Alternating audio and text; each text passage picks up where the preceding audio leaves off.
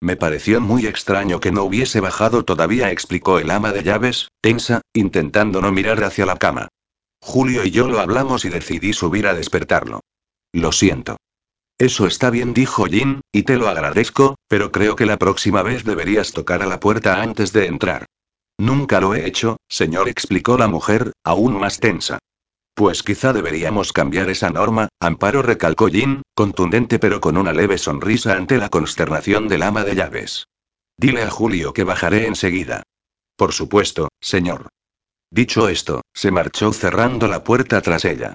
Joder, bufó Emma, sacando de pronto la cabeza de debajo de la almohada, pensé que no se iría nunca. ¿Estabas despierta? preguntó Jin sonriente. Pues claro, dijo ella, pero me daba vergüenza que me viera. Ella nunca diría nada, contestó Jin frunciendo el ceño, tiene mi total confianza. Amparo es como de mi familia. En realidad, es mi familia. O sea, bromeó, riendo, Emma, como mi suegra. No seas mala, la regañó, también riendo, Jin. Se miraron un instante sin decir nada, solo con una sonrisa de oreja a oreja, mitad felices, mitad avergonzados, por aquella situación tan íntima. Sí, habían hecho el amor esa noche, pero, aplacada la pasión del momento, les pareció un acto de mayor intimidad hablar por la mañana en la cama, desnudos, juntos, riendo. Como un matrimonio. Como un matrimonio normal. Y eso que, lo de la pasión aplacada, era mucho decir. Jin, travieso, levantó la sábana y admiró el cuerpo desnudo de Emma. Ese quejó ella, tapándose, ¿qué miras? A estas alturas te da vergüenza que te mire yo también, planteó Jin, divertido. No dijo ella, sería de pronto. Se acercó a él, posó la mano en su áspera mejilla y le dio un beso en los labios. No siento vergüenza, siento miedo. Miedo de que esto haya sido tan solo un espejismo, de que nada se haya solucionado. Tú sigues con tus secretos y yo me iré en unas semanas para no volver. Jin lanzó un fuerte suspiro. El día los había recibido acompañado por la cruda realidad. No podían pensar en nada más serio si se sustentaba en algo tan frágil como lo que ellos tenían. Demasiados secretos, demasiados reproches, demasiada desconfianza, tienes razón, aceptó Jin. Anoche yo acababa de tener una pesadilla y tu compañía me hizo mucho bien. A la vista está, pues he dormido de un tirón el resto de la noche. Pero no deberíamos confundir las cosas. Así que añadió mientras se pasaba la mano por el rostro, será mejor no repetir, o esto podría volverse muy complicado. ¿Te refieres a que podríamos enamorarnos? Susurró Emma. Ella lo vio levantarse de la cama y dirigirse al baño, sin contestar y sin mirar atrás. Demasiado tarde, pensó ella. Aunque un poco más tarde que de costumbre, Julio dejó a su jefe en las oficinas de la ciudad. Había una reunión importante y algo no andaba bien en la compañía, donde llevaban días de reuniones a horas intempestivas y con caras muy largas. Así que Julio decidió que ese día la cosa iba para largo y tendría tiempo de hacer una visita que llevaba demasiado tiempo posponiendo. Una hora después, aparcaba el coche frente a una casita pareada, en un pueblo del interior, a unos 60 kilómetros de la ciudad. Nada más bajarse del vehículo, pudo ver a su madre barriendo el pequeño patio de la entrada. Le seguía pareciendo una mujer joven y guapa. Vestía en ese momento un chándal de color rojo y llevaba el pelo rubio sujeto en una alta coleta. Deja de barrer, mamá le dijo como saludo. Tu casa ya está perfecta. ¿No sabes quedarte sin hacer nada? Julio. exclamó antes de echarse en brazos de su hijo y tirar la escoba a un lado. Ya era hora de que te dignaras venir a verme. Te prometo que no volveré a dejar pasar tanto tiempo, le aseguró tras darle un sonoro beso en la mejilla. Ay, mi niño, exclamó su madre jugueteando con su pelo. Mira qué pelos me llevas, hasta te los has de atar para que no se te vengan a la cara. Solo lo llevo por los hombros, mamá replicó Julio tras deshacerse de su abrazo. Era broma. Sonrió. Estás guapísimo. Ven, pasemos dentro. Sentado ya en una silla en la cocina, Julio no dejó de observar a su madre moverse por la estancia, abriendo y cerrando armarios, preparando café, partiendo un bizcocho y sirviéndolo todo a su hijo en un abrir y cerrar de ojos. Qué eficientes sois las madres. Sonrió. Los años y la experiencia nos obligan a hacerlo, contestó ella mientras se sentaba frente a él. Y dime, ¿cómo van las cosas por Olsen House? Como siempre, más o menos. ¿Qué tal está Emma? Bastante bien, dentro de lo que cabe. ¿Qué respuestas tan ambiguas, hijo? protestó la mujer. Siempre hemos hablado de esa casa y de tu hermana con toda la naturalidad del mundo. ¿Te ocurre algo, no es cierto? Además de eficientes, las madres sois adivinas. No sé cómo lo hacéis, declaró Julio con una sonrisa. Cuéntame, cariño. Empiezo a no estar satisfecho con mi vida, mamá. Y eso está bien, le dijo ella con tranquilidad, que te des cuenta por ti mismo. Hace mucho tiempo que te vengo diciendo que podrías aspirar a algo más que a vivir en un garaje y a acostarte con casadas. Mamá, oh, vamos, hijo, seamos francos. Tus problemas con el alcohol te han hecho creer que no mereces más, pero estás muy equivocado. Lograste salir del pozo, terminar tus estudios, y ahora eres un chico sensato y trabajador. Con razón no estás satisfecho con tu vida. ¿Por qué no dejas esa dichosa mansión de una vez? Jin me necesita, no, Julio lo interrumpió su madre, no te engañes. Te haces creer a ti mismo que sigues allí por tu jefe, pero la realidad es que eres tú el que lo necesita, porque no tienes más amigos que él. Por eso te da miedo irte, porque dejarías atrás la seguridad que te ofrecen los altos muros de la mansión y tendrías que enfrentarte al mundo real. Incluso te han facilitado el tema de las mujeres, puesto que no tienes más que chasquear los dedos para que una tropa de ricachonas insatisfechas se meta en tu cama. Joder con tus dotes de evidencia se quejó el chofer. Nunca te he criticado, Julio suspiró su madre. Sabes que te he dejado elegir tu propia vida, pero, si a una madre le dice su hijo que no está conforme con ella, sacamos las uñas y hacemos lo que haga falta. El joven no pudo sentirse más orgulloso de su madre. A los 17 años había huido de un padre maltratador y pudo subsistir trabajando de camarera en un local nocturno, donde conoció a un joven concejal que se aprovechó de su falta de cariño. La preñó y la abandonó. Aún así, había salido adelante sola, con un niño pequeño, que encima no dejó de darle quebraderos de cabeza. Cuando Julio le confesó su alcoholismo, ella lo ayudó como solo haría una madre, sin reproches ni condena.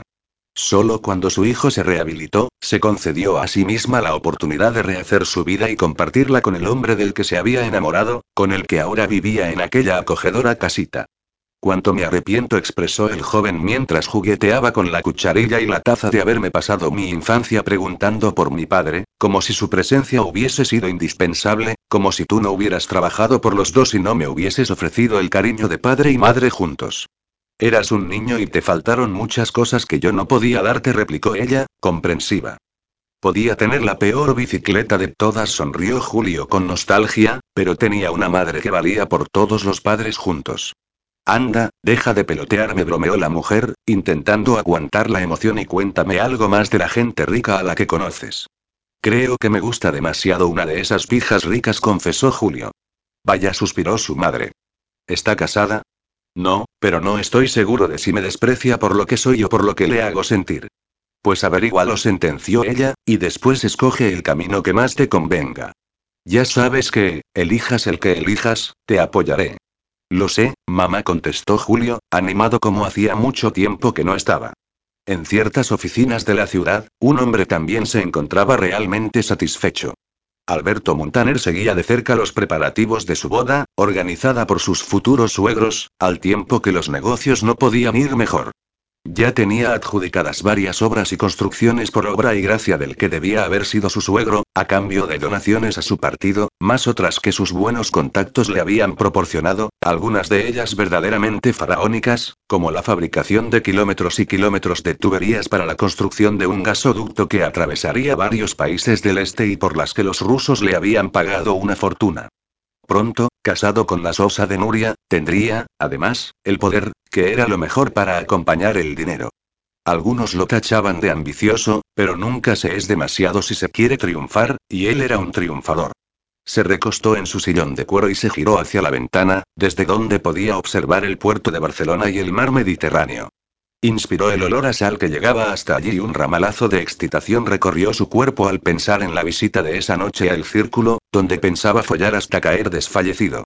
Buscaría dos, tres o más mujeres que le pudiesen compensar el tiempo que llevaba sin aparecer por allí por culpa de su prometida, que no lo dejaba ni a sol ni a sombra. Se había podido deshacer de ella para esa noche y, por fin, podría satisfacer sus necesidades. Joder, solo de pensarlo ya se estaba poniendo muy cachondo. Unos golpes en la puerta lo sacaron de su nube de lujuria, aunque volvió a subirse en ella cuando vio de quién se trataba. Señor Muntaner dijo su secretaria al entrar en el despacho, aquí le traigo los contratos firmados con varios ayuntamientos. Gracias, Mónica contestó. La miró de arriba abajo, desde su blusa blanca hasta el culo que le marcaba su falda gris. Morena, de gruesos labios y exuberante, seguía estando buenísima, pero su relación estaba pasando por un paréntesis, desde que ella le exigiera cosas que él no estaba dispuesto a conceder. Mónica, cariño, ¿por qué no cierras la puerta por dentro? Te echo de menos. Mentiroso replicó ella, tratando de no demostrar demasiada ira. Tu prometida no te da la caña que necesitas y pretendes seguir teniéndome para cuando te pica. Ya sabes que no me conformo con eso. Sabes que no es por eso, dijo Alberto, desplegando su carisma y su encanto irresistible, que me veo obligado a casarme con esa insulsa solo como un negocio más. Tú y yo podremos seguir viéndonos en tu casa, y yo te colmaré de regalos, porque eres la mujer de mi vida, siempre lo has sido. Anda, acércate, preciosa. Aunque algo reticente, Mónica cerró la puerta y se acercó. No podía resistirse a ese hombre, del que estaba enamorada hacía cinco años, el tiempo que llevaba trabajando con él. A pesar de sus novias perfectas, de sus dos prometidas o de sus visitas a el círculo que ella conocía y aceptaba, como parte de sus fantasías, sabía que él siempre acababa volviendo a ella. La secretaria se sentó en la mesa frente a él, que permanecía sentado en su sillón. Se desabrochó la camisa y se bajó el sujetador, haciendo rebosar sus pechos. Mientras él los amasaba y pellizcaba, ella se remangó la falda hasta la cintura, se deshizo de las bragas y colocó los pies a cada lado de su jefe, abriéndose para él. Un, mira que tenemos aquí, dijo él después de abrir aún más sus muslos. La agarró por la cintura, la acercó al filo de la mesa y hundió su rostro en su sexo para chuparlo y lamerlo. Oh, joder, gimió Mónica. Se agarró al pelo de su jefe y cerró los ojos ante aquel asalto de placer. Solo ese hombre era capaz de llevarla al límite, de ponerla a cien, de hacer que lo deseara más que a ningún otro. Cuando el placer comenzaba a ser insoportable, la chica apoyó su espalda sobre la mesa, colocó sus piernas en los hombros de él y se abrió al máximo para dejar que la experta lengua de Alberto la condujera a un maravilloso orgasmo que la hizo temblar y convulsionarse durante un largo instante. Dios, Alberto, cariño, susurró ella mientras se bajaba de la mesa y lo besaba en la boca. Un beso apasionado y profundo como solo él sabía dar. Ahora espero que me recompenses, murmuró el empresario, abriéndose los pantalones y extrayendo su miembro erecto y brillante. La secretaria se arrodilló ante él y se introdujo el miembro en la boca. También de forma experta, lamió toda la sedosa longitud, con énfasis y entusiasmo, parando para explayarse en la corona o los testículos. Alberto gimió y se relamió los labios, sin dejar de apartar el pelo de la cara de la chica para poder observar el movimiento de su lengua o su polla follando su boca. Para, para o me correré, gimió el hombre. A continuación, la hizo levantarse, se levantó él también, y la colocó sobre la mesa boca abajo. La tomó de los glúteos y la penetró con fuerza, consiguiendo que con cada embestida ella se viera obligada a sujetarse al borde de la mesa para no salir disparada. Cuando ambos alcanzaron el orgasmo, Mónica mordió un fajo de papeles para no gritar y él ahogó su gemido de placer en la garganta, como ya estaba acostumbrado a hacer. El móvil de Alberto vibró sobre la mesa y él atendió la llamada, todavía con su miembro en el interior de la vagina de su secretaria. Sí, cariño, ahora mismo voy. Mierda. exclamó al colgar. Joder, mi prometida está subiendo. Le gritó a la chica. Mientras tanto, salió de su cuerpo y limpió su miembro con las bragas que ella había dejado sobre la mesa. Después, se las tiró a la cara. Que te largues, coño. No vas a ser el polvo más caro de la historia. La cogió del brazo y, a empujones, la sacó del despacho por la puerta lateral que daba a una estancia auxiliar, con archivos, ordenadores e impresoras, cerrando la puerta tras ella con un fuerte portazo. Mónica, todavía con la blusa abierta y la falda remangada, no se había sentido tan sucia y humillada en toda su vida. Pero esa sería la última vez. El amor que llevaba años sintiendo por Alberto se acababa de transformar en un odio tan intenso que pensar en la venganza sería lo más gratificante que hubiera sentido jamás por él. Me las pagarás todas juntas, murmuró asqueada, después de arreglar sus ropas y tirar las bragas a la papelera. En las oficinas de la compañía Olsen las cosas continuaban bastante mal. Tras varios días de reuniones, litros de café y noches en vela, los hermanos Olsen se lamentaban de la situación, intentando no desesperarse y hallar una solución. Incluso Víctor se había visto obligado a volar desde Arrecife para estar presente en las reuniones en persona.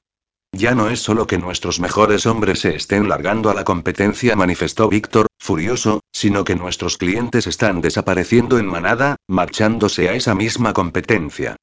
Para colmo continuó, no paramos de tener inspecciones, auditorías y visitas inesperadas del Ministerio de Industria, intentando encontrar cualquier mierda que nos obligue a cerrar o a pagar una multa.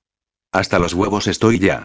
Y por si no lo recordabas, intervino Jin, el banco ha desestimado nuestro último préstamo. Si necesitamos dinero en efectivo, tendremos que vender, y no podría ser en peor momento. Joder, Jin gruñó Víctor, vender acciones sería perder gran parte de nuestro voto en la empresa, además de que casi tendríamos que regalarlas. No puedo creer que perdamos con tanta facilidad lo que nuestro padre nos legó. Lo siento, asumo mi responsabilidad, se lamentó Jin. Si no hubiese ido por la vida de caballero andante rescatador de princesas en apuros, tal vez nunca debía asumir la presidencia, declaró Jin, desanimado y con la moral por el suelo. Es un cargo demasiado grande para un borracho que necesita un psiquiatra más que comer.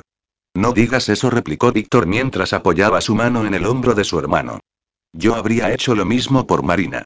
Recuerda que, antes de morir Diana, ya había renunciado a mi herencia y estaba dispuesto a vivir en un piso de 50 metros y a pedir tanda en la cola del paro. Hace tiempo que descubrí que lo mejor que me ha pasado en la vida no lo obtuve con dinero. Si ahora he de hacer lo mismo por ti, no me importará en absoluto, Vin. Eres la única familia que me queda y te quiero.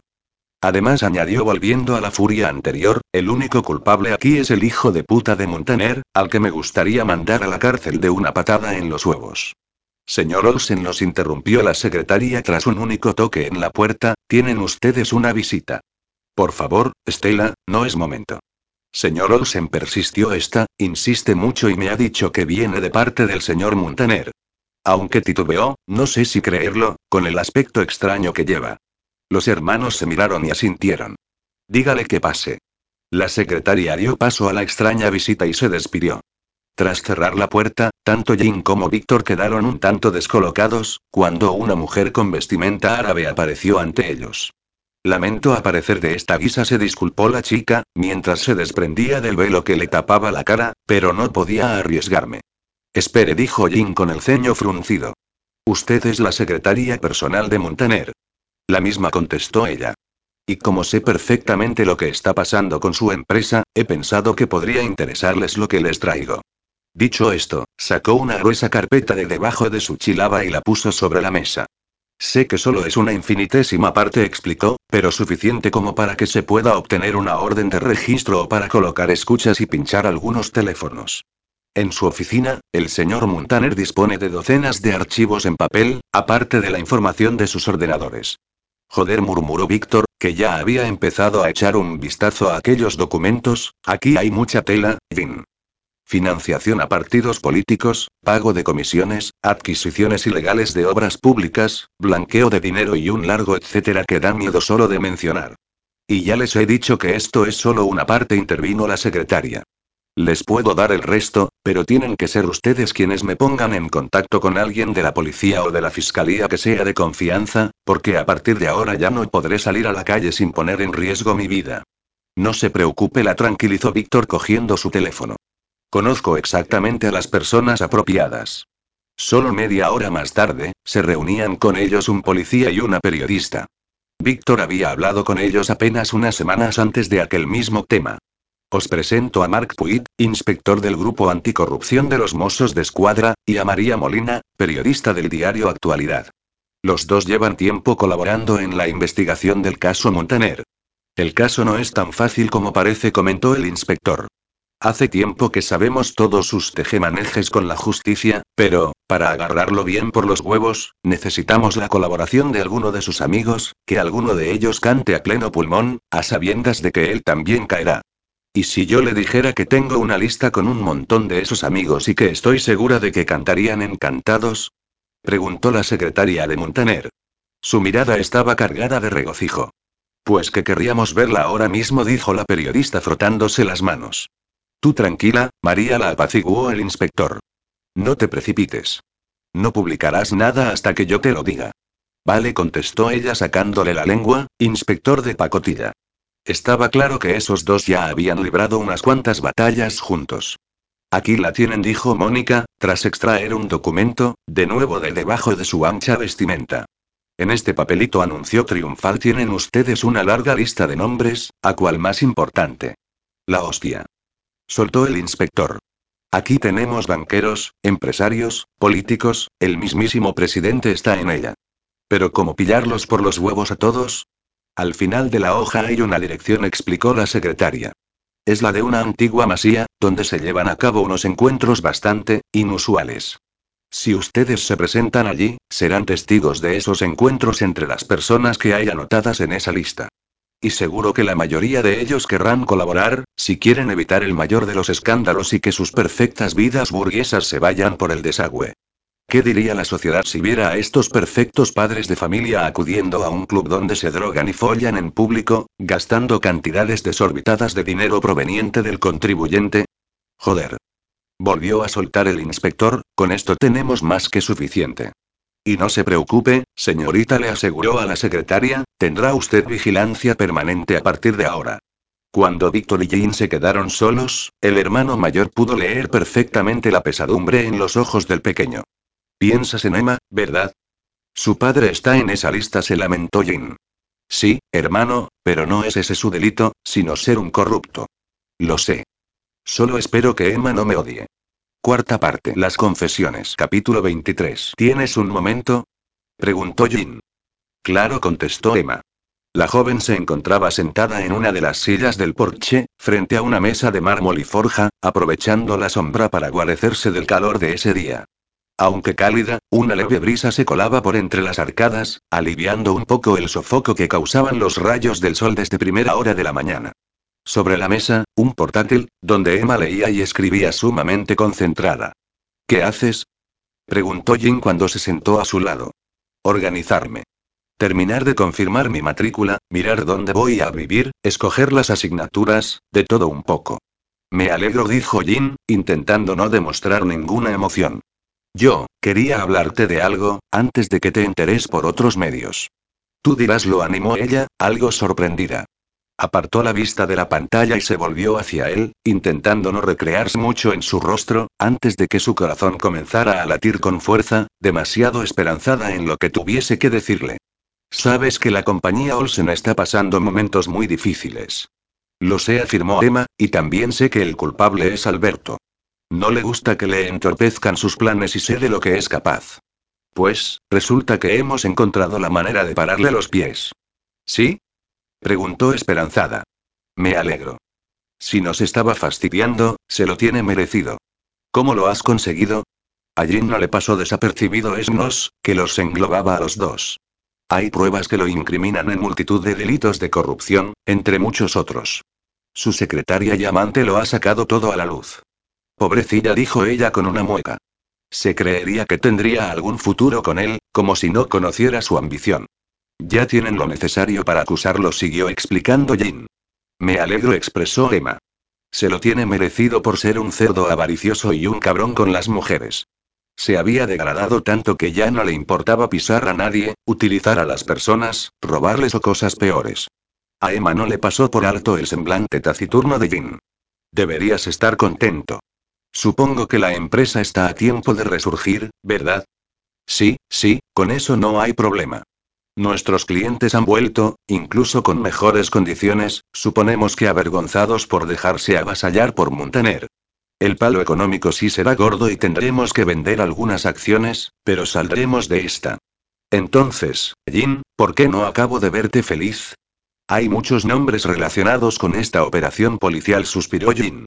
Sabíamos que, si Montaner caía, muchos caerían con él. Entiendo, susurró Emma. Mi padre está entre ellos, ¿no es cierto? Sí. ¿Hay pruebas contra él? Preguntó, al tiempo que se ponía en pie y se quedaba ante la blanca balaustrada, mirando hacia los árboles del jardín. Me refiero, de delitos graves. Las suficientes como para encerrarlo una temporada, aunque, visto lo visto, no creo que acabe en la cárcel. Tal vez, como máximo, deba dejar su cargo. A mi madre le dará un ataque. Emma sonrió con tristeza. Supongo que se lo tienen merecido, por sus ansias de poder sin medida, Por perder la ética y por venderse, pero no puedo alegrarme. Son mis padres y los quiero, a pesar de todo. Mi hermano y yo hemos colaborado con la policía y la fiscalía, le contó Jin. Se levantó también de su silla y se situó detrás de Emma. Podríamos tratar de convencerlos para que su nombre sea tachado de la lista. ¿Eso se puede hacer? inquirió esperanzada, al tiempo que se volvía para mirarlo. Hay demasiadas personalidades involucradas, que estarán dispuestas a hacer tratos, contestó Jin con una triste sonrisa. Y tu padre es lo suficientemente importante como para que se lo exculpe de todo a cambio de su dimisión. ¿Harías eso? ¿Por mi padre? Después de todo el daño que os ha hecho. No lo haría por tu padre, la rectificó Jin, mirándola a los ojos. Lo hago por ti. De nuevo, como tantas otras veces ocurría, sus miradas conectaron al instante, ojos oscuros reflejados en otros grises y claros. Emma sintió un pinchazo en el corazón, no solo ya de anhelo o de amor por ese hombre, sino de pena, por saber a ciencia cierta que ya no podrían estar juntos, que demasiadas cosas los separaban. Gracias, Dean expresó Emma mientras se acercaba a él y le rodeaba la cintura con los brazos. Apoyó unos instantes la cabeza en su pecho, sintiendo el rápido compás de su corazón. Después, le dio un beso en la mejilla, se separó de él y se marchó por la galería hasta una de las cristaleras que daban acceso a la mansión. Desde ese día, Emma se vio obligada a estar más recluida que nunca. Los periodistas de diarios y noticiarios se agolpaban a las puertas de la mansión, forzando a Jean a duplicar los efectivos de vigilancia que la custodiaban. Ahora, ver la televisión había pasado a formar parte de la vida cotidiana de Emma siempre y cuando no fueran noticias, pasando las tardes sentada en el sofá con una lata de refresco y una bolsa de patatas fritas. Así se la encontró Julio una tarde.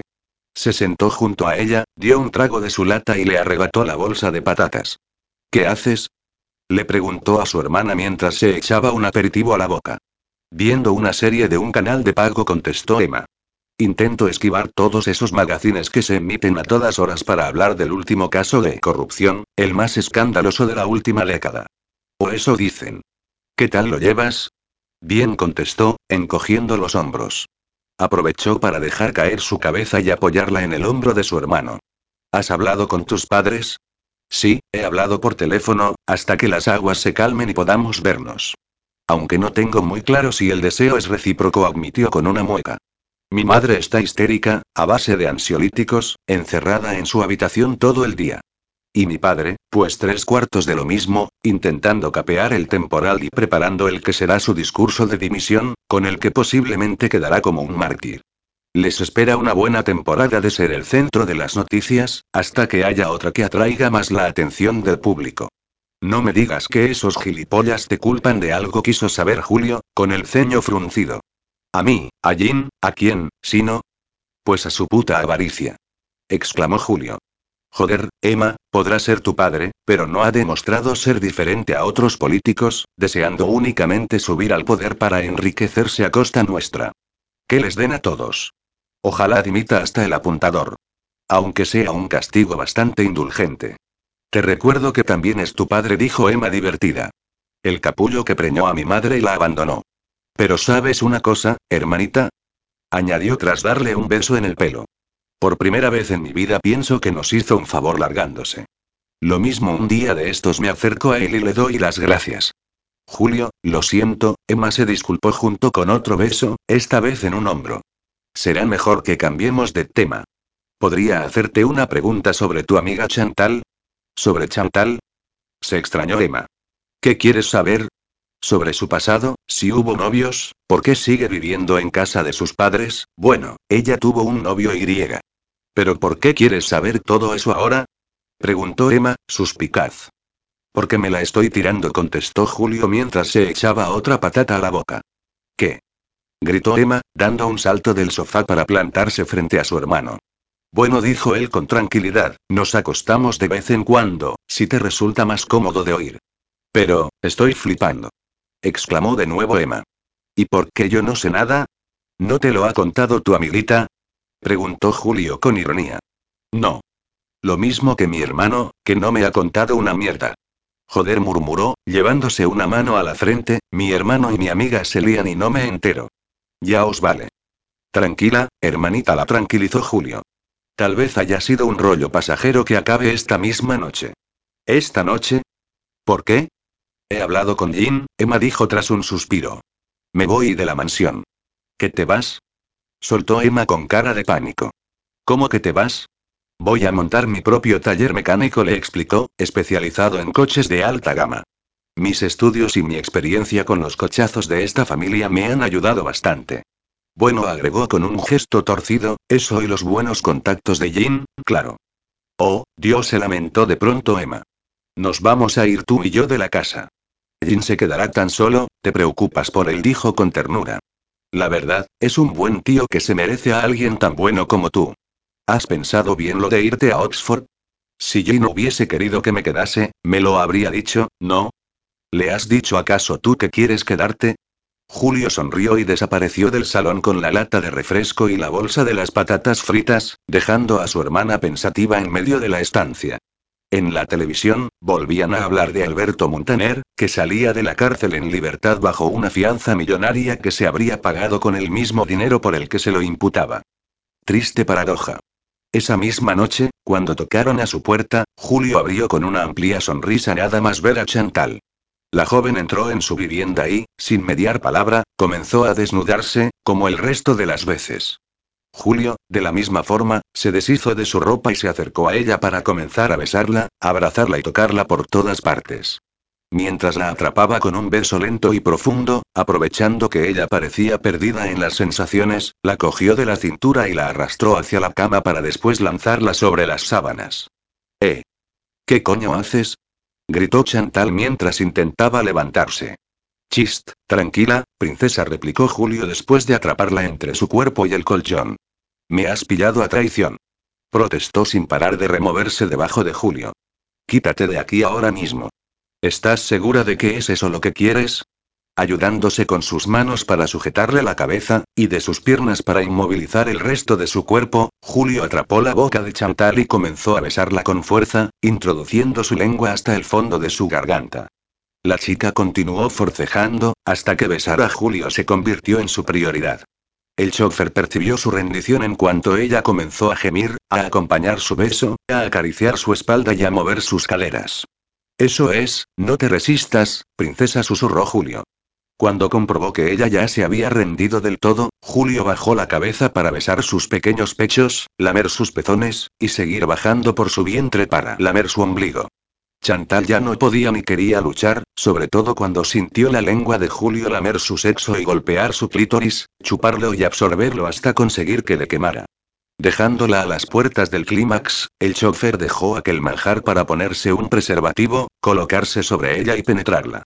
Chantal elevó los brazos y se sujetó al cabezal de la cama con el fin de arquear al máximo su cuerpo y notar el miembro de Julio aún más adentro, más intenso, más fuerte, en cada envite, en cada golpe de cadera, lo que la catapultó a un intenso y estremecedor orgasmo como no recordaba haber tenido nunca. Cuando Julio eyaculó con una última embestida, cayó sobre Chantal y la besó de forma lenta y profunda, prolongando de esa manera el placer que sacudía su cuerpo. Y ahora dijo Julio, echándose a un lado de la cama, dejando a Chantal fría por la pérdida de su peso, puedes irte, princesa. Ya lo sé, replicó ella, molesta. Déjame al menos coger aliento. Irritada, se levantó de la cama y buscó sus prendas de ropa por los rincones donde habían ido cayendo. No me refiero solo a esta noche, explicó Julio, sino al resto de noches. Ya no es necesario que vuelvas. ¿Cómo dices? Preguntó Chantal después de quedarse quieta con su vestido en las manos. Nunca la habían descolocado tanto. Lo que has oído corroboró Julio mientras se ponía los calzoncillos. Que nuestra aventura sexual ha terminado. ¿Pero por qué? Quiso saber la joven, aún desconcertada. Joder, Julio, ¿escoges para arrastrarme a tu cama el día que te has cansado de mí? No me he cansado de ti, la rectificó Julio con tranquilidad, dejándose caer delante de una cómoda donde guardaba parte de su ropa. Chantal, por un momento, perdió la noción de la realidad. Julio se había apoyado en un mueble y había cruzado los brazos sobre su ancho pecho. Vestido solo con unos boxers blancos, su cabello suelto por los hombros y sus tatuajes luciendo en sus bíceps, exudaba una masculinidad perfecta. Una imagen tan atrayente e irresistible que casi obliga a Chantal a exigirle volver a la cama. A no salir de ella en toda la noche. A hacer el amor con él hasta el amanecer. Lo que ocurre es que ya no me conformo con esto, le aclaró Julio. ¿Qué quieres decir? Me voy de Olsen House, explicó. Siguiendo los consejos de alguien a quien le importo, creo que puedo aspirar a algo más que a ser chofer. Reconozco que estar en esta casa se debía a mi miedo a enfrentarme al mundo, a temer no ser capaz de resistirme a beber si me movía fuera de estos muros. Chantal seguía quieta, mirándolo. Ni siquiera había comenzado a vestirse. Otro de mis errores continuó fue creer que yo utilizaba a las mujeres, cuando en realidad eran ellas las que me utilizaban a mí. Ha llegado el momento de dejar de ser el puto desahogo de casadas insatisfechas o pijas amargadas. Creo que merezco algo mejor que cuatro polvos. No soy tan poca cosa como para que alguien no me quiera por lo que soy. Claro, te entiendo, balbució Chantal, algo aturdida, todavía tratando de localizar sus prendas. ¿Estás bien? Le preguntó Julio. Oh, sí, claro, estoy bien. Despacio, comenzó a ponerse la ropa interior. Solo que, no lo esperaba. ¿Esperabas acaso tenerme a tu disposición durante el resto de tu vida? planteó Julio. Claro que no. Contestó ella, irritada. No creo que tengas problema en encontrar otro amante, le aclaró Julio con una sonrisa ladeada. Estás buena, estás forrada y no hablas mucho, una combinación perfecta. Ah, y follas genial. Oye, gilipollas pareció despertar de repente, con el vestido a medio colocar, tu manera de describirme demuestra que no tienes ni puta idea de cómo soy. No me conoces una mierda. Oh, tienes razón, aceptó Julio sin mover un ápice su postura, no te conozco una mierda porque tú no me has explicado una mierda. Con venir aquí y abrirte de piernas, lo tenías todo hecho.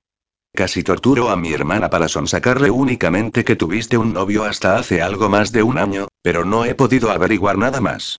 Ni falta que te hace. exclamó ella. Estaba tan tensa que los dedos se le agarrotaron y le fue imposible seguir con los botones del vestido. ¿Y por qué lo dejaste? Preguntó Julio con expresión taimada. Seguro que fue él quien te dejó, harto de aguantarte a ti, tus cambios de humor y tu mala hostia. Cállate, Julio, o tal vez te engañó y se tiró a alguna de tus amigas, porque era un puto rico amargado que no tenía suficiente contigo y griega. Basta, joder. Gritó por fin Chantal. Dos finas lágrimas surcaban sus mejillas y caían hasta sus labios. Él no era así, él me quería. Él, está muerto, joder. Mierda se lamentó Julio. Su única intención había sido desquiciarla y cabrearla para que le contase algo, para que se volviera un poco más humana. Pero se le había ido la mano. Lo siento, Chantal, no hace falta que sigas si no quieres, no, ahora te jodes y escuchas toda la historia. Si yo fuera de sí. Me enamoré hace tres años de mi guardaespaldas, un ex policía de origen humilde, la mejor persona del mundo. Lo mantuvimos en secreto durante un tiempo, pero él prefirió hablar con mi padre. Se dejó caer sobre una silla. Las piernas comenzaban a temblarle, igual que su voz. Mi padre no lo aceptaba, pero él continuó sin rendirse, haciendo méritos que demostraban que me quería más que a nada.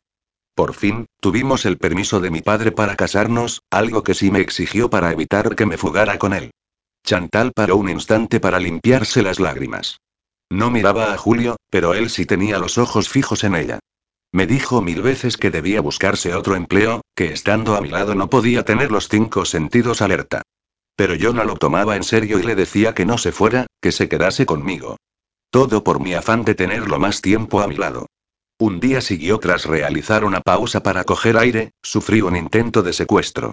Alex se lanzó sobre el secuestrador cuando este sacó un arma y fue él quien recibió un disparo en el cuello. Mientras el delincuente escapaba, yo traté de taponar la herida con mis propias manos, presionando en su cuello, pero la sangre no paraba de brotar y brotar, murió desangrado en mis brazos. Por eso luces ahora esa máscara de chica dura, murmuró Julio tras un largo silencio, haciéndome creer que no me querías por mi falta de clase. Lo siento, Chantal. Lo siento mucho. Y ya está, concluyó ella, tratando de limpiarse con cuidado las lágrimas que le extendían el rímel por toda la cara, eso es todo. Intentó de nuevo abrocharse el vestido, pero sus dedos continuaban sin responder. Ven, te ayudaré, propuso Julio antes de comenzar a abrochar los botones que cerraban el vestido por la espalda. No hace falta. Sollozó ella. No necesito tu ayuda. No te necesito a ti para nada. Pero, contrariamente a sus palabras, dejó que Julio la girara y la envolviera en sus brazos para que se desahogara aferrada a su cuerpo. El problema le susurró mientras acariciaba su pelo corto, es que yo sí te necesito a ti. Ella no dijo nada, solo continuó llorando sobre su pecho desnudo. Perdóname, Chantal, por hacerte recordar. Yo, solo quería que admitieras que mi marcha te afectaba, como me afecta a mí el pensar en no volver a verte, y decirte que me gustaría seguir contigo a pesar de marcharme de aquí y pasar a ser un simple mecánico, que me gustas mucho, y que quiero saber quién eres en realidad. Me muero por conocerte. Con cuidado, elevó el rostro de la joven y contempló su maquillaje totalmente desparramado sobre su cara. Su propio pecho presentaba restos negruzcos después del llanto que había desahogado sobre él. Mírame, Chantal le pidió con ternura. Si yo solo era un polvo más para ti, si no sientes nada por mí o te avergüenzas de lo que soy, entonces eres libre de marcharte por esa puerta y no volver a verme ni a llamarme. Y no te condenaré por ello. Con el corazón en un puño, latiendo a mil por hora, Julio esperó lo que le pareció una eternidad a que ella contestara. La chica, sin embargo, continuó sin decir nada, sin ofrecer la respuesta que él esperaba o temía. Pero no hizo falta, porque a veces sobran las palabras. Julio cerró los ojos y emitió un suspiro de alivio cuando ella se limitó a abrazarlo y a quedarse allí, con él. Esa noche la pasaron juntos en su cama. Hasta el amanecer. Capítulo 24. Por fin parecía que las noches volvían a ser tranquilas. Emma no se había despertado esa mañana por nada más extraño que no fuese la alarma de su móvil. Satisfecha por las horas de descanso, saltó de la cama y se lanzó sobre el ventanal para abrir las cortinas y dejar entrar el sol de la mañana. ¡Un, qué maravilla! dijo desperezándose ante la brisa suave que entraba por la ventana a primera hora y refrescaba su cara. Los aspersores ya regaban el césped del jardín, emitiendo el zumbido del agua y las gotas que formaban un pequeño arco iris, como una lluvia en miniatura. A pesar de la grata euforía, Emma sintió erizarse ligeramente el vello de su nuca. Fue un leve escalofrío o tal vez una sensación extraña lo que hizo que se diera la vuelta lentamente para mirar el interior de la habitación, que todavía no se había parado a observar. El móvil que aún llevaba en la mano cayó al suelo en un golpe sordo, y su corazón, directamente, dejó de latir. Toda superficie de la habitación estaba cubierta con pintadas hechas con lápiz rojo de labios. El espejo de la cómoda, la puerta de entrada, las lunas del armario, la puerta del baño, al concentrarse en su lectura, pudo apreciar que todas las pintadas decían lo mismo, una y otra vez. Diana. Diana. Diana. Por todas partes. Un ligero velo cubrió los ojos de Emma y sus piernas temblaron ligeramente, todo ello propiciado por la angustia y la desagradable sorpresa. Pero esta vez no la pillaría desprevenida. Hasta las narices estaba ya. Con diligencia, salió de su habitación en busca del cuarto de Jin. Sin llamar, abrió la puerta y se plantó en la estancia, dispuesta a que la tomara en serio con el tema y no volviera a creerla una farsante. Eran las 7 de la mañana, la hora en que Jin solía prepararse para ir a trabajar. Ya había pasado por el gimnasio y por la ducha, o por la cocina para desayunar. Lo que no había terminado era de vestirse. Perdón, carraspeó Emma.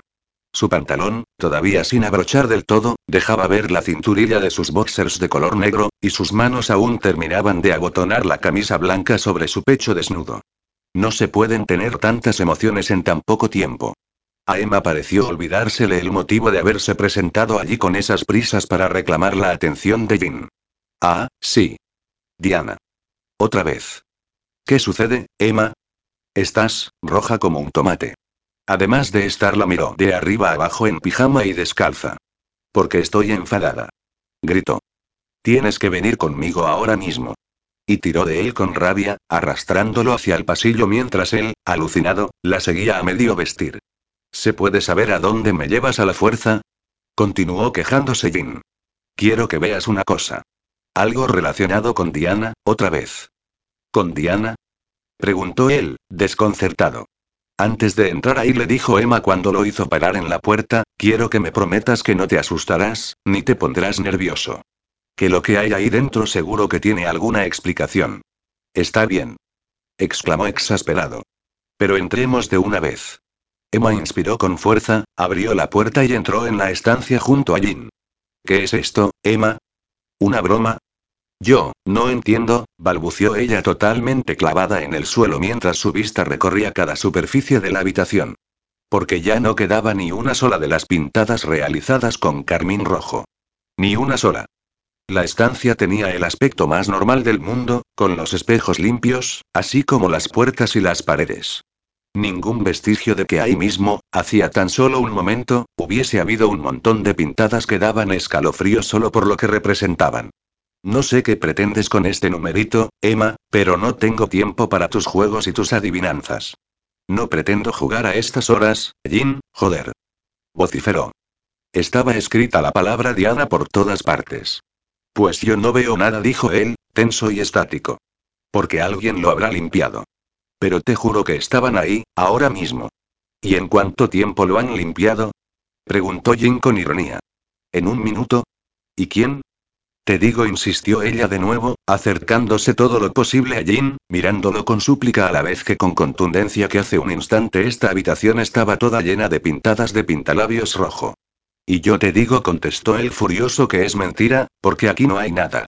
No sé si pretendes volverme loco o qué, añadió con una mueca cruel. ¿No se suponía que nos estábamos llevando bien? ¿No estabas agradecida por cómo me estoy comportando con el tema de tu padre? Sí, y por eso te lo cuento, joder, para que tú también confíes en mí. A veces no sé quién está más chalado de los dos, soltó Jin con crueldad, o quién arrastra más traumas y menos cariño. O tal vez ha sido otra de tus tretas, añadió señalando su escueto y diáfano pijama para darme pena, volver a meterte en mi cama y echar otro polvo. Puede que le hayas cogido gusto al sexo y lo practiques por ahí. Se te vio muy suelta la otra noche. Joder, murmuró Emma, a la vez que cerraba los ojos por la incredulidad de lo que acababa de oír. Joder. Chilló después, mientras de un empujón lo echaba fuera de la habitación. Lárgate de mi cuarto. Y vete a la mierda. Cerró de un portazo y se dejó caer en la cama tan fuerte y con tanta furia que rebotó dos veces sobre el colchón. Joder, joder, joder gritó mientras se limpiaba las lágrimas a manotazo limpio. Eso era lo último, que Jane se transformara en el capullo que había sido siempre. Sin pensárselo un segundo, cogió su teléfono y llamó a Chantal, que en poco menos de una hora se presentaba en Olsen House. Te lo dije, Emma parloteaba Chantal, mientras caminaba delante de su amiga por uno de los pasillos de la casa, que aquí está ocurriendo algo muy raro, y no fantasmagórico, precisamente. No sé, Chantal replicó Emma mientras seguía a su amiga. Tal vez me lo he imaginado, sugestionada como estoy por el tema, por mis pesadillas o por la visita del otro día a la prisión, y una mierda. Contestó Chantal. Ni sugestión ni gilipolleces. Oye, guapa, dijo Emma, parando a medio camino con los brazos en jarras, que ahora seas la novia de mi hermano no te da derecho a contestarme mal. ¿Ya ha hablado Julio contigo? Preguntó, levemente avergonzada. Ya que mi amiga no lo ha hecho. Joder, tía, ya te vale, acostarte con Julio y ocultármelo. Fue un arrebato, no pensé que fuera a durar, se defendió Chantal. Él, al final me ha ganado, con su insistencia, su confianza y por creer que yo era algo más que una tía hueca. Muy bonito discurso, guapa, pero esto lo único que ha conseguido es que deje de confiar en ti, soltó Emma, con la ira acumulada en su semblante, y que nunca más vuelva a hacerlo. Me has decepcionado, Chantal. Emma, por favor, no me digas eso. En un microinstante, Emma transformó su gesto de desagrado en una impecable sonrisa, acompañada por un divertido guiño. No me has replicado cuando he dicho que eras novia de mi hermano. Ja. Te voy a matar, gruñó Chantal a su amiga al descubrir la pesada broma. Me has dado un susto de muerte, mala pécora. ¿Cómo iba a hablar en serio? Dijo Emma, dando un cariñoso abrazo a su amiga, si eres la persona que más tiempo lleva a mi lado, la que ha aguantado todas mis tonterías, mis historias, mis sueños. Te quiero mucho, tonta. Y yo a ti, mi niña soñadora con la cabeza llena de pájaros, bromeó a la vez Chantal, dejándose abrazar mientras depositaba sonoros besos en la mejilla de Emma. Pero a Julio también lo quiero, dijo Emma al separarse de Chantal. Así que procura no hacerle daño o le prenderé fuego a tu maravilloso y exclusivo vestidor con todos tus modelitos dentro. ¿Y si es él quien me hace daño a mí? Me haré un collar con sus intestinos. Vaya con la amorosa Emma soltó riendo Chantal. En serio intervino Emma, dulcificando su expresión, me alegro por los dos. Por mi hermano, que ya era hora de que empezara a buscar su propio camino. Y por ti, porque ya era hora de que te deshicieras de esa estúpida máscara de mujer tonta, inútil, engreída e intolerante. Madre mía, Chantal Río, me parece que se me fue un poco la olla. Las dos evitaron hablar de Alex. Emma sabía sobradamente lo que su amiga había sufrido, lo que le había costado salir del agujero de la culpa. Y Chantal sabía, por su parte, que, a pesar de que jamás lo olvidaría, tenía derecho a intentar ser feliz. No creas que no te he aguantado estos meses con infinita paciencia, bromeó Emma. Lo que ocurre es que estaba segura de que las personas nos acabamos cansando de fingir, que al final, de un modo u otro, terminamos siendo nosotros mismos. Tú siempre has creído en la magia y en los príncipes azules, le dijo Chantal. Pero siempre has tenido los pies en la tierra, por eso no me acaba de convencer mucho que creas en fantasmas, comentó mientras retomaba su camino. Yo no he dicho eso, gruñó Emma. Es solo que no encuentro explicación posible para los hechos que últimamente no paran de tener lugar ante mis narices. Por cierto, añadió al ver pararse a su amiga frente a la puerta del dormitorio de Diana, ¿qué hacemos aquí otra vez? Chist, calla, susurró Chantal. No te preocupes, tú te quedarás aquí fuera para sujetar la puerta, evitar que se cierre y nos volvamos a quedar encerradas en este puto mausoleo. De nuevo, forzó la cerradura y accedió al dormitorio de Diana mientras Emma se instalaba como muro de contención ante la puerta. La estancia seguía en idéntico estado. El marco con la foto de Diana la continuaba presidiendo, junto a los recargados muebles, los dorados cortinajes y el olor a cerrado. Qué extraño murmuró Emma mientras su amiga observaba su entorno en plan detective. No comprendo que mi cuarto huela a su perfume algunas veces si su propia habitación huele a polvo y a moho. Ya te lo dije, murmuró Chantal, todavía mordiéndose una uña y con el ceño más fruncido que nunca, que seguramente alguien lo utiliza. ¿Qué piensas? inquirió Emma. De momento, ni rastro de aire u oscuridad. Estaba pensando, la joven no dejaba de mirar a su alrededor, aunque sin fijar la vista en ninguna parte. Por fin, se centró en la cómoda y, decidida, la separó de la pared, arrastrando las torneadas patas que dejaron surcos en el suelo polvoriento. ¿Qué buscas ahí? Pues, no sé todavía, murmuró, arrodillándose bajo el mueble. Estuvo en esa postura durante unos minutos, inspeccionando algo que parecía interesarle de verdad. Bingo. exclamó Chantal, antes de deslizarse de nuevo por el suelo y ponerse en pie para sacudirse el polvo y la pelusa de las rodillas. Ven, vayamos a ver algo al jardín. ¿Al jardín? Se extrañó Emma. Sin comprender nada, cerró la puerta y siguió a su amiga. ¿Por qué ahora no ha pasado nada ahí dentro? preguntó Emma, que intentaba seguir el ritmo de Chantal. ¿Y por qué debemos ir al jardín? Paciencia, paciencia fue murmurando su amiga. Una vez en la parte trasera de la casa, Chantal paró. Miró hacia arriba, a su alrededor, y asintió satisfecha. Aquí es sentenció. Aquella de arriba es la ventana del dormitorio de Diana, observó Emma. De nuevo bingo, bonita. Y ahora, déjame buscar por aquí, a ver, la joven rebuscó con meticulosidad por aquella parte de terreno, palmo a palmo, arrodillándose de nuevo sin importarle que sus vaqueros rotos de diseño se estuviesen quedando para trapos. Sí. exclamó sin gritar. Lo sabía. Y extrajo una especie de bastón oculto por entre las frondosas hortensias. ¿Qué es eso? demandó Emma. ¿Y qué sabías? Joder, Chantal, te recuerdo que soy yo la que se enfrenta a esta puta casa cada día y cada noche. Ahora mismo te lo explico, no te preocupes, la tranquilizó su amiga, completamente entusiasmada. Creo que antes me dijiste que Amparo y las chicas llevaban rato en la cocina. Sí aceptó Emma. Están todos afanados en preparar los dulces favoritos de Jim para darle una sorpresa mañana. A veces me da la impresión de que libramos una batalla a ver cuál de nosotras es su favorita. Cuando accedieron a la cocina, cerraron la puerta tras de sí. Amparo, Ana y Pilar estaban llenas de harina hasta los codos, sumidas en la masa de los boles y bandejas llenas de moldes de diversas cienas. Incluso Tomás coincidió en pasar por allí, llevándoles algún tipo de ingrediente que ellas le habrían encargado. Vaya, vaya, dijo Chantal. Si están todos aquí, juntitos. Señorita se giró hacia ellas Amparo, visiblemente sorprendida, ¿desean alguna cosa? Pues sí, contestó Chantal, aprovechando sus dotes de actriz para parecer la más prepotente. Deseo que dejes de asustar a mi amiga. ¿Cómo dice? Vamos, Amparo, deja de poner esa cara de madre amorosa, con tu moño, ese primoroso delantal y embadurnada de harina. Deja de fingir y admite que estás detrás de los extraños sucesos que tienen atemorizada a Emma. No sé de qué me está usted hablando, replicó la mujer, tan tiesa que parecía que iba a quebrarse de forma inminente. Oh, yo diría que lo sabes perfectamente, la contradijo Chantal, con una extraña mueca entre la candidez y la perversión. Pero, de todas formas, voy a ayudarte y voy a explicarlo, para que nuestro interesado público pueda enterarse. Cada vez que mi amiga ha entrado en el dormitorio de Diana comenzó a relatar, tú lo has sabido, y no has tenido más que darle al máximo al termostato del aire acondicionado, al que se le puede añadir la función de ventilador, para que se pueda crear una corriente de aire frío capaz de cerrar puertas y ventanas de un solo golpe. Termostato que, casualmente, se encuentra en tu habitación. Es la forma más cómoda de controlar la temperatura de la casa, se defendió la mujer, elevando su barbilla. Hace años que soy la encargada de la armonía de esta mansión, donde se incluye la temperatura.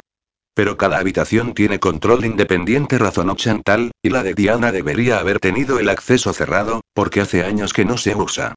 Pero todas sus rejillas permanecen abiertas, para que puedas crear una buena corriente de aire. No creo que tenga usted prueba alguna para acusarme, soltó el ama de llaves con semblante altivo, a pesar de que su postura rígida indicaba tensión. Se supone que no entras para nada en esa habitación, ni siquiera para limpiar. Exacto, contestó Seca. Entonces, ¿cómo explicas que una de tus horquillas haya aparecido bajo la cómoda? preguntó satisfecha mientras mostraba el pequeño objeto. Justo donde está un conducto de aire que, sospechosamente, tenía la protección quitada, para que, por ejemplo, se pueda susurrar desde otra salida del conducto y se pueda oír mejor.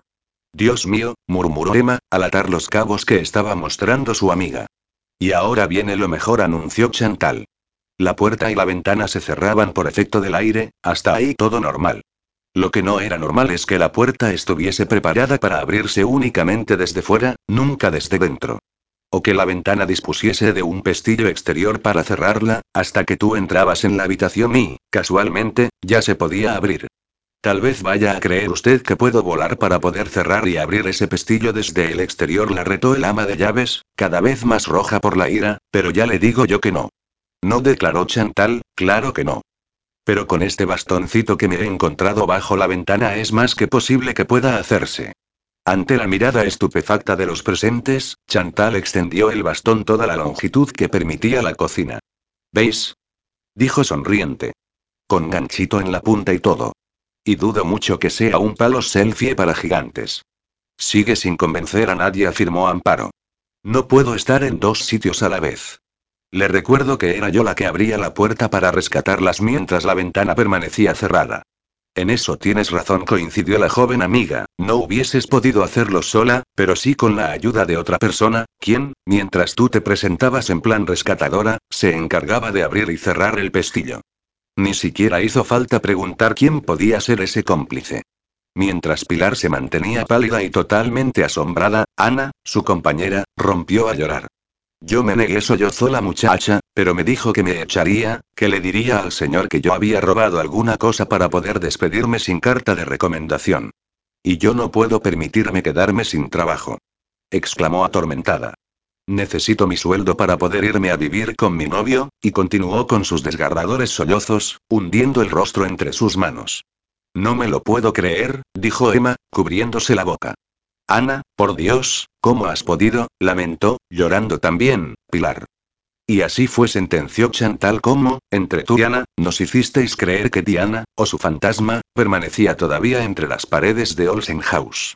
¿Fuiste tú quien pintó y más tarde limpió las pintadas con carmín de mi habitación? ¿La que susurraba mi nombre? Le preguntó Emma a Ana, a lo que ésta contestó con un nuevo arranque de llanto. Y seguro que fue ella también quien utilizaba el perfume de Diana, dijo Chantal de forma triunfal, o quien se presentaba en tu habitación vestida con un camisón blanco. Yo nunca utilicé ningún perfume, gimoteó Ana, se lo juro, señora Emma, ni me presenté jamás en su habitación. Entonces fuiste tú misma, Amparo le espetó al ama de llaves. Por supuesto que no respondió la mujer, más altiva que nunca. Yo jamás me rebajaría a algo así. Pero te rebajaste a urdir este tétrico plan. Vociferó Emma. ¿Por qué, Amparo? ¿Por qué? ¿Para asustarme y que me fuera? Sí. Explotó al fin. Sí, porque estábamos muy a gusto en esta casa hasta que llegó usted y lo fastidió todo. Pero titubeó Emma, la primera vez que vine te comportaste muy bien conmigo. ¿Por qué esa hostilidad la segunda vez? ¿Por qué me casé con Jin? Exactamente. Sentenció Amparo. De pronto, su dulce mirada, su semblante maternal y la confianza que mostrara antaño se convirtieron en toda una demostración de maldad. Jin no se merecía enamorarse de alguien que le hiciera tanto daño. Usted lo engañó, manipuló y utilizó, dejándolo sumido en la pena. Era mucho más feliz antes de que usted apareciera y lo destrozara. Te apreciaba, Amparo, pero no tenías derecho, le soltó Emma, furiosa como no había estado en su vida. Veremos qué dice Jin cuando se lo contemos. Ya la cree medio loca, afirmó el ama de llaves, triunfante. No creo que la crea a usted antes que a mí. ¿Estás segura de eso, Amparo? Varios pares de ojos se giraron en la dirección de la voz. Jin permanecía plantado en el bando de la puerta. Nadie se había percatado de su presencia, absortos como estaban por seguir el hilo de aquella macabra historia. Señor. Se asombró Amparo al verlo allí. No sé qué habrá escuchado, pero, he escuchado lo suficiente, afirmó Jin, serio y rotundo. Ana se dirigió a la joven empleada, coge tus cosas y vete a casa. Ahora. La chica obedeció, saliendo de la cocina con un gemido desgarrado. Su amiga y compañera la acompañó. En cuanto a ti, le dijo a su fiel ama de llaves. Señor, por favor lo interrumpió, todo lo hice por usted, por nosotros. He convivido con esta familia durante muchos años, he vivido de cerca sus miserias y su destrucción, pero también fui testigo de su resurgimiento de sus propias cenizas. Verlo sin una copa en la mano fue lo mejor que pude ver en esta casa. Y esta mujer hizo peligrar todo aquello por lo que habíamos luchado. Gritó. Éramos una familia. No somos una familia, Amparo Negoyin, apenas alterado, por mucho que te hayas esforzado. Te agradezco tu entrega y tus cuidados, pero, en realidad, sois mis empleados. Y lo lamento de veras, porque a veces te veía casi como a una madre. Intenté comportarme como tal. Volvió a gritar desesperada. Cuidándote, protegiéndote. Una madre jamás hubiese hecho algo así, sentenció Jin. Te doy un mes para que encuentres dónde trabajar y vivir, por el cariño que te tengo y por la fidelidad que me has demostrado durante todos estos años. Pero, al pasar ese tiempo, te quiero fuera de esta casa. Espero que no se arrepienta de esa decisión, dijo Amparo antes de desaparecer por la puerta. Tomás, por favor, se dirigió Jin al jardinero, quiero que busques ayuda y vayas desmantelando el dormitorio de Diana. Quiero que saquéis de él hasta el último clavo y le prendáis fuego, incluida la puerta de entrada, para que cada vez que pasemos por delante podamos verla bien. Y quiero que, por último, cambiéis el color de las paredes por colores alegres. Pintad, no sé, un cielo azul con arcoíris y papagayos rojos, por ejemplo. Sí, señor Olsen convino el empleado, saliendo también de la estancia. Será mejor que vaya a ver a Julio, murmuró Chantal. Jin se acercó a Emma y, con una sonrisa que iluminó toda la cocina con una luz prístina y blanca, le cogió una mano.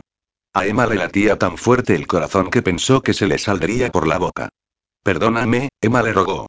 Por fin, sus preciosos ojos grises irradiaban lo que ella contempló la primera vez que lo vio. Esperanza e ilusión.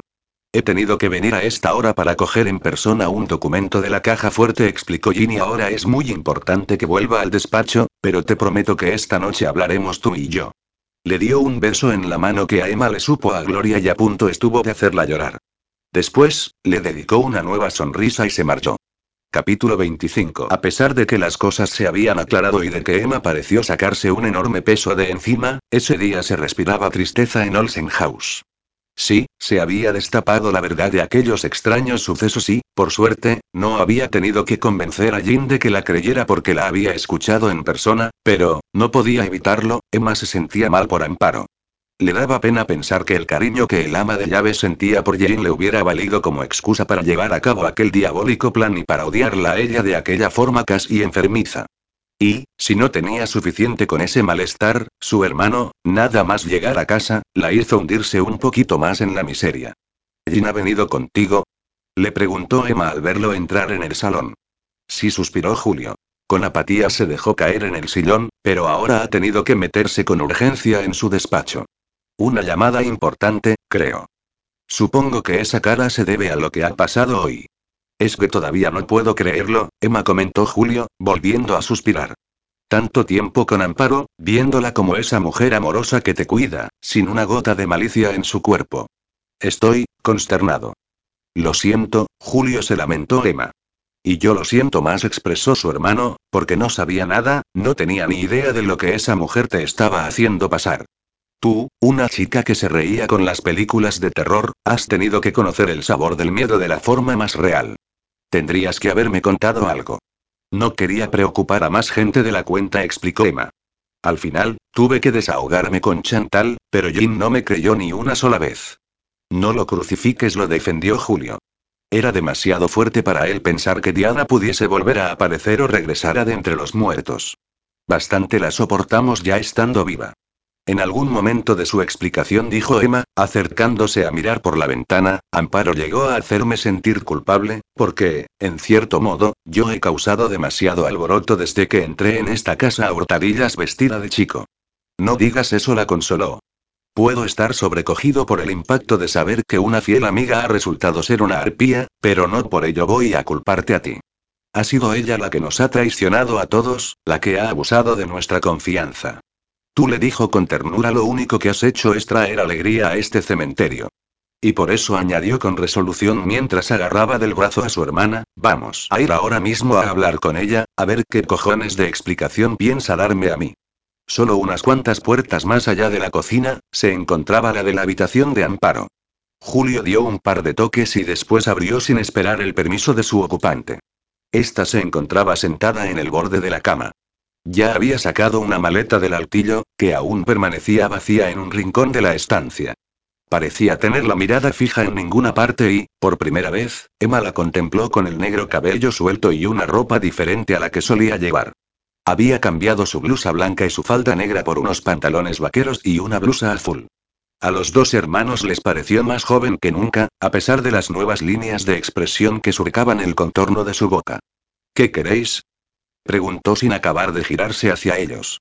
Amparo le dijo Emma, incapaz de recriminarle nada más, sabes que dispones de un mes, no es preciso que comiences ya con la maleta. Solo necesitaré unos días, contestó la todavía ama de llaves.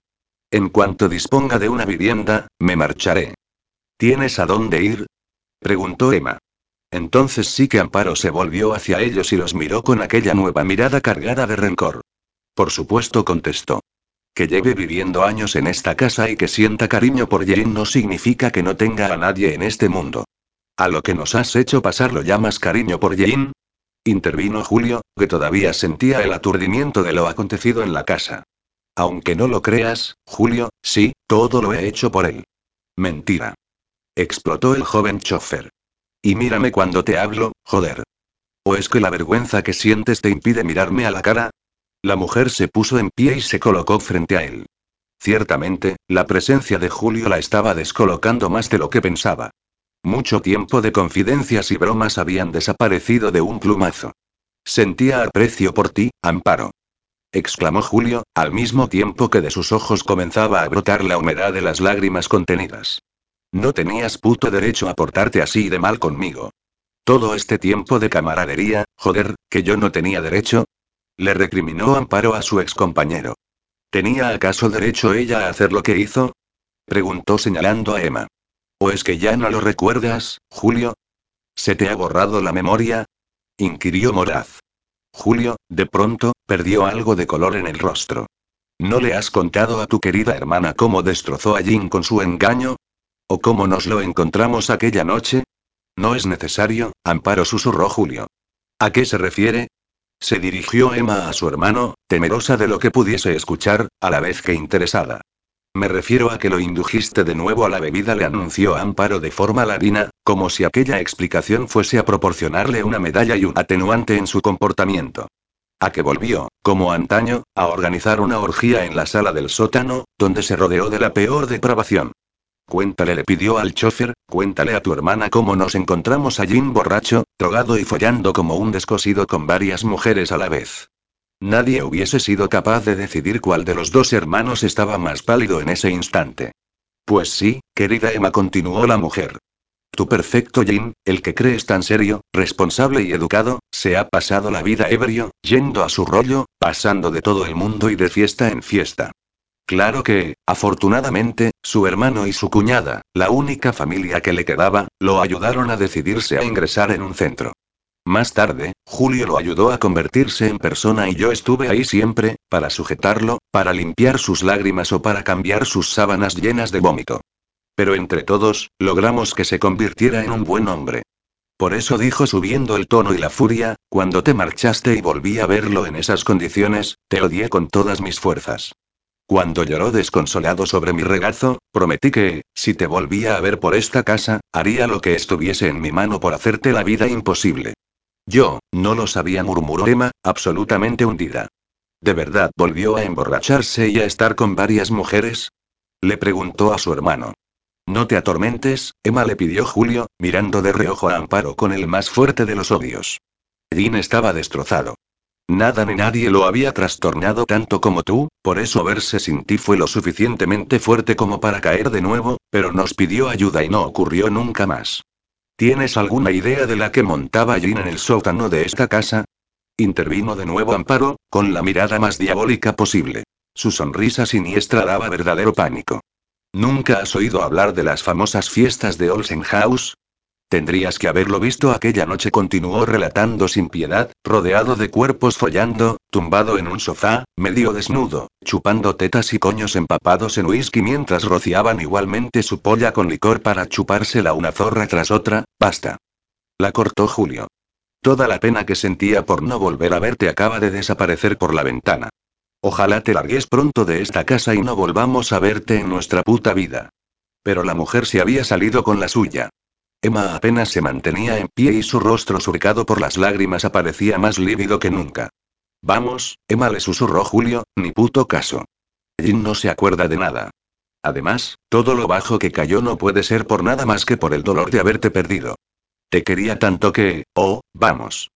Amparo Río. ¿Vas a hacerle creer a tu hermana que es el amor de Jin? ¿Que no se ha enamorado de nadie antes? ¿Por qué no le hablas de Marina? Vete al infierno, gruñó Julio. ¿Sabías que Jin está enamorado de su cuñada, que siempre la ha querido? Le preguntó a una Emma cada vez más destrozada. Si no me crees, piensa en este detalle. La primera vez que se acostó contigo fue la noche en que había vuelto de Lanzarote de visitar a su hermano. Seguro que verla a ella y pensar que era imposible para él fue lo único que lo llevó a meterse en tu cama. Marina lo calienta y tú le sirves de consuelo. Que te jodan, la increpó Julio mientras aferraba del brazo a su hermana y salían de la habitación de Amparo. Una vez alejados de allí, Emma se soltó de Julio y le pidió explicaciones. Dime, Julio, ¿todo lo que ha dicho es verdad? Vamos, Emma, ¿no la has visto? Está completamente desquiciada por no haberse salido con la suya. Jin la ha despreciado a ella en lugar de a ti, como esperaba, y trata de joderte lo máximo posible, pero es verdad o no, joder. Lo interrumpió su hermana. ¿Es cierto que ha estado siempre enamorado de Marina? Sí. Contestó Julio. Pero solo de forma platónica. Marina fue la primera mujer que se interesó por él, que lo animó a dejar el alcohol y que lo quiso, pero de manera fraternal. Él creyó que la amaba, pero yo pienso que solo es admiración. Eso es lo que tú crees. Emma se deshizo de su hermano y se lanzó por el pasillo en busca del despacho de Jin. No es el momento, Emma. Trató de que no entrara. Por supuesto que es el momento. Y déjame a solas con él, Julio, por favor. Es algo que tengo que aclarar con Jane de una vez por todas. Esto que estoy viviendo no es más que una vida a medias, y ya estoy harta. Está bien, suspiró Julio. Pero no digas o hagas nada de lo que más tarde puedas arrepentirte. Deja que él se explique. Seguro que todavía hay mucho de su pasado que aún puede sorprenderte. Emma accedió al despacho de Jean y cerró la puerta tras de sí. Él frunció el ceño al verla y cortó la conversación telefónica que estaba manteniendo. Emma, tu cara, ¿has llorado? He estado hablando con Amparo, le explicó. Dios, Emma dijo al levantarse de su sillón y acercarse a ella, siento mucho todo lo que esa mujer te ha hecho, pero no escuches más sus desvaríos, ¿te refieres a que no me habías dicho que habías vuelto a beber y a follar en grupo? Jin se detuvo en seco y la recuperada calidez de sus ojos grises se convirtió de pronto en afilados rayos de tormenta. Me habías engañado y me habías dejado, contestó totalmente inmóvil. No tienes derecho a recriminarme algo así. No dejas de hablar de engaños, le escupió Emma, como si fueras el único agraviado de la historia. ¿Y qué me dices de tus mentiras? Me dijiste que nunca te habías enamorado, que yo había sido la primera, que si nuestro primer encuentro fue un flechazo, y una mierda. Me parece que se te olvidó hablarme de Marina y del amor que sentías o sientes por ella. Sentía y siento, dijo Jin, todavía estático como una estatua, pero no de la forma que tú crees. ¿Y qué me dices de la casualidad de que nos acostáramos por primera vez la noche que volviste de Lanzarote? Le hablé de tía Marina, continuó explicando. Casi parecía un autómata, carente de sentimientos y de alma. Ella me animó a tener una relación contigo, cuando le conté que me había enamorado. Ya no puedo creerte, suspiró Emma. No después de que me hayas ocultado tantas cosas. Tu pasado es un oscuro e infinito agujero negro del que es imposible conocer nada. Lo mismo me haces creer que me quieres, que me apartas a un lado como a un molesto mueble que ya no te apetece tener. Pues bien, soltó con rabia, cómete tu pasado y tus secretos con patatas, todos para ti. Estoy cansada de intentar acercarme a ti, para saber más de ti y poder estar contigo, porque resulta, aunque te cueste entenderlo, que te quiero, que me importas y que daría lo que fuera por conocerte. Pero no me dejas, Jin dijo como rendición. Ni siquiera sé qué sientes por mí, si estás deseando que me vaya o te gusta estar conmigo. Ante la aparente impasibilidad de Jin, Emma elevó sus hombros y se decidió a no dejar que le afectara. Creo que no voy a esperar al comienzo de curso para marcharme. En cuanto me confirmen que está preparado mi alojamiento, me largaré. Siento que coincida que nos marchemos todos de golpe y te quede solo. Tú solito lo has provocado, pensó mientras se dirigía a la puerta. No me importa quedarme solo, habló Jin, por fin, antes de que Emma pudiese llegar a tocar el pomo de la puerta. Amparo no tiene más remedio que irse, y me hace muy feliz que Julio se marche en busca de su propia vida. Solo me importa que te vayas tú. Emma, muy lentamente, se volvió de nuevo hacia Jin. Le impactó ver de pronto la piel de su rostro de un tono gris ceniciento, como si un profundo tormento rescatado del pasado lo sacudiera y él hiciese lo posible por contenerlo. La muerte de mi madre me afectó demasiado, comenzó a relatar. Permanecía clavado al suelo y Emma se mantuvo a una distancia prudencial. Por eso, con tan solo 13 años, me trastornó que mi tía se convirtiera de pronto en mi madrastra. Ella tenía algo que me repelía. Me miraba como un depredador haría con su próxima presa. Con dedos temblorosos, Jin sacó un pañuelo de su bolsillo y se lo pasó por la frente perlada de sudor. La vi varias noches colándose en la habitación de mi hermano. A mis ojos adolescentes no le pasaron desapercibidas las miradas de lujuria que le dedicaba, o las veces que lo tocaba bajo la mesa con disimulo. Víctor la temía, igual que yo, pero tenía más huevos que yo y la echó de su habitación, harto de ella, en cuanto adquirió su propia experiencia con las mujeres. Justo a la noche siguiente, entró en mi dormitorio. Emma se llevó una mano a la boca, intentando tapar el gemido de incredulidad que estaba a punto de soltar. B. Me hizo cosas que escapaban a mi básico entendimiento del sexo, con el añadido de su desprecio, de las veces que me decía que mi hermano era mil veces mejor que yo, que en realidad solo Víctor la excitaba, pero que yo era tan débil y pusilánime que le servía para imaginarse que estaba con él. Lo siguiente que hizo Emma fue empezar a llorar, en silencio, en absoluto silencio. Fue en aquella época cuando empecé a beber. Mi hermano me pilló borracho y me echó la bronca del siglo, pero, cuando le conté lo de Diana, pensé que iba a matarla, de la furia que le entró. Luego me enteré de que, a cambio de no volver a molestarme, Víctor llegó con ella al acuerdo de dejar únicamente que lo mirara mientras se llevaba chicas a la cama. Así, ella permanecía entre las sombras, tras las cortinas, mirando a Víctor.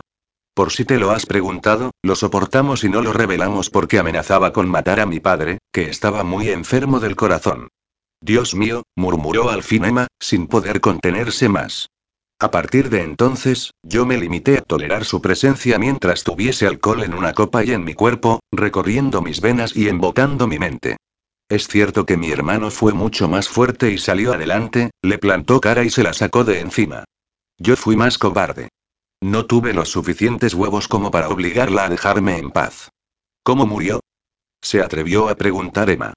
Tal y como se cuenta, se cayó por la escalera. Forcejeaba con León, nuestro antiguo abogado, mientras Víctor y Marina estaban presentes. Pero todo acabó ya, dijo Emma con suavidad, acercándose a él esta vez. Ya no tienes de qué preocuparte. Lo pasado, pasado está. Al final has resultado ser mucho más fuerte de lo que creías. No murmuró Jin.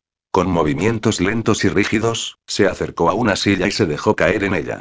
Siempre ha sido oficial, al menos dentro de estas paredes, que Diana se limitaba a explorar sus fantasías con nosotros, pero sin llegar a consumar una penetración. Víctor así lo certifica y yo nunca lo he rebatido, pero, en realidad, no he sido sincero.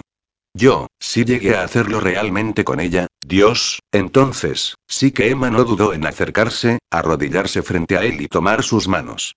Sintió el dolor de Jin como el suyo propio, y las lágrimas derramadas por él parecían salir de sus propios ojos.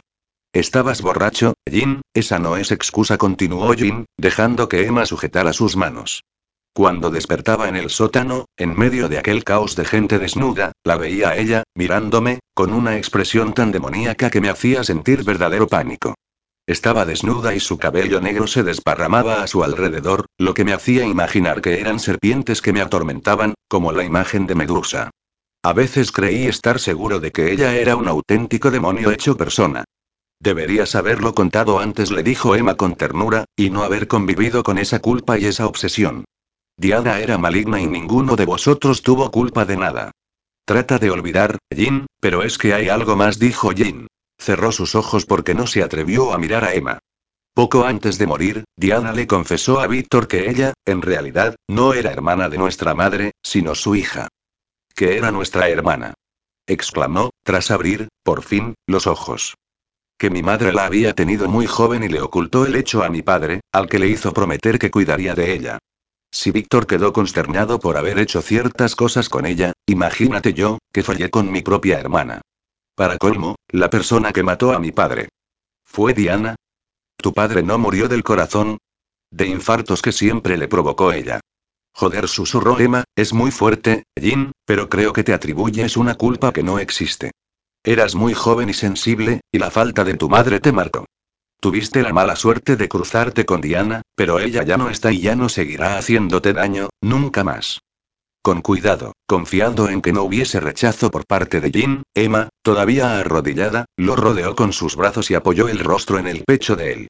Y Jin no solo no la rechazó, sino que la abrazó con fuerza, enredando las manos en el cabello dorado de ella, dejando aflorar una última lágrima, de aquellas que ya no pensaba volver a dejar salir. Al menos, por el mismo motivo. Tus recuerdos forman parte de ti, le dijo ella, pero también puedes fabricar otros nuevos y mejores que venzan al resto y los oculten y silencien para siempre. No entiendo que hayas podido quererme, dijo Jin, todavía dentro del cálido abrazo. Solo soy un hombre atormentado que poco tiene que ofrecerte. No, Jin replicó Emma a la vez que le enmarcaba el rostro con las manos, eres un luchador, y por eso, entre otras cosas, te quiero. Yo también te quiero, Emma confesó él, dejando caer su frente en la de ella y acariciando su pelo. ¿Ves cómo tienes mucho que darme? Dijo Emma, parpadeando para evitar llorar. ¿Te parece poco quererme? A ti es fácil. Sonrió. Después de toda una vida inútil y estéril, el destino me sorprendió y te puso en mi camino cuando ya no esperaba a nadie. Jin susurró Emma, ya sin intentar evitar llorar, sigamos juntos. Deseo seguir casada contigo, vivir contigo. Quiero compartirlo todo, desde la misma habitación hasta un colacao en la cocina cuando nuestras pesadillas no nos dejen dormir. No puedo hacerte eso, Emma le dijo él con ternura. Apenas has vivido. Saliste de casa de tus padres para encerrarte entre estas paredes. Cumple tus sueños de estudiar y viajar. Pero Jin, no quiero que te sientas atada a mí de ninguna forma, la interrumpió. Por eso, ya tengo preparados los papeles del divorcio. Quiero que los firmemos, te marches, y luego, si todavía deseas esto, vuelvas y lo intentemos. Ese es una mierda de plan, refunfuñó ella. Yo tengo otro mejor. Quedarme contigo. Sí, pero solo hasta que debas marcharte, concluyó Jin. Por mucho que él le sonriera de repente, con aquella sonrisa suya tan especial por aparecer tan poco, la acariciara y la mirara con ternura, Emma sintió ganas de darle un tortazo para ver si espabilaba. Por otro lado, prefirió no decirle nada, seguirle la corriente y esperar que él mismo le pidiera que se quedara a su lado. Pero Jin no tenía eso en mente. Intentó, sencillamente, asimilar el sentimiento agridulce que le provocaba saber que Emma lo quería y que sería para él, hasta que tuviese que marcharse. Está bien, suspiró Emma. Esperaría a que él mismo le pidiera que permaneciera a su lado, pero me gustaría que comenzáramos a comportarnos como pareja ahora mismo. Antes de que él pudiese replicarle, Emma comenzó a repartir pequeños besos por el rostro de él. Por sus ojos, sus mejillas, su áspera barbilla.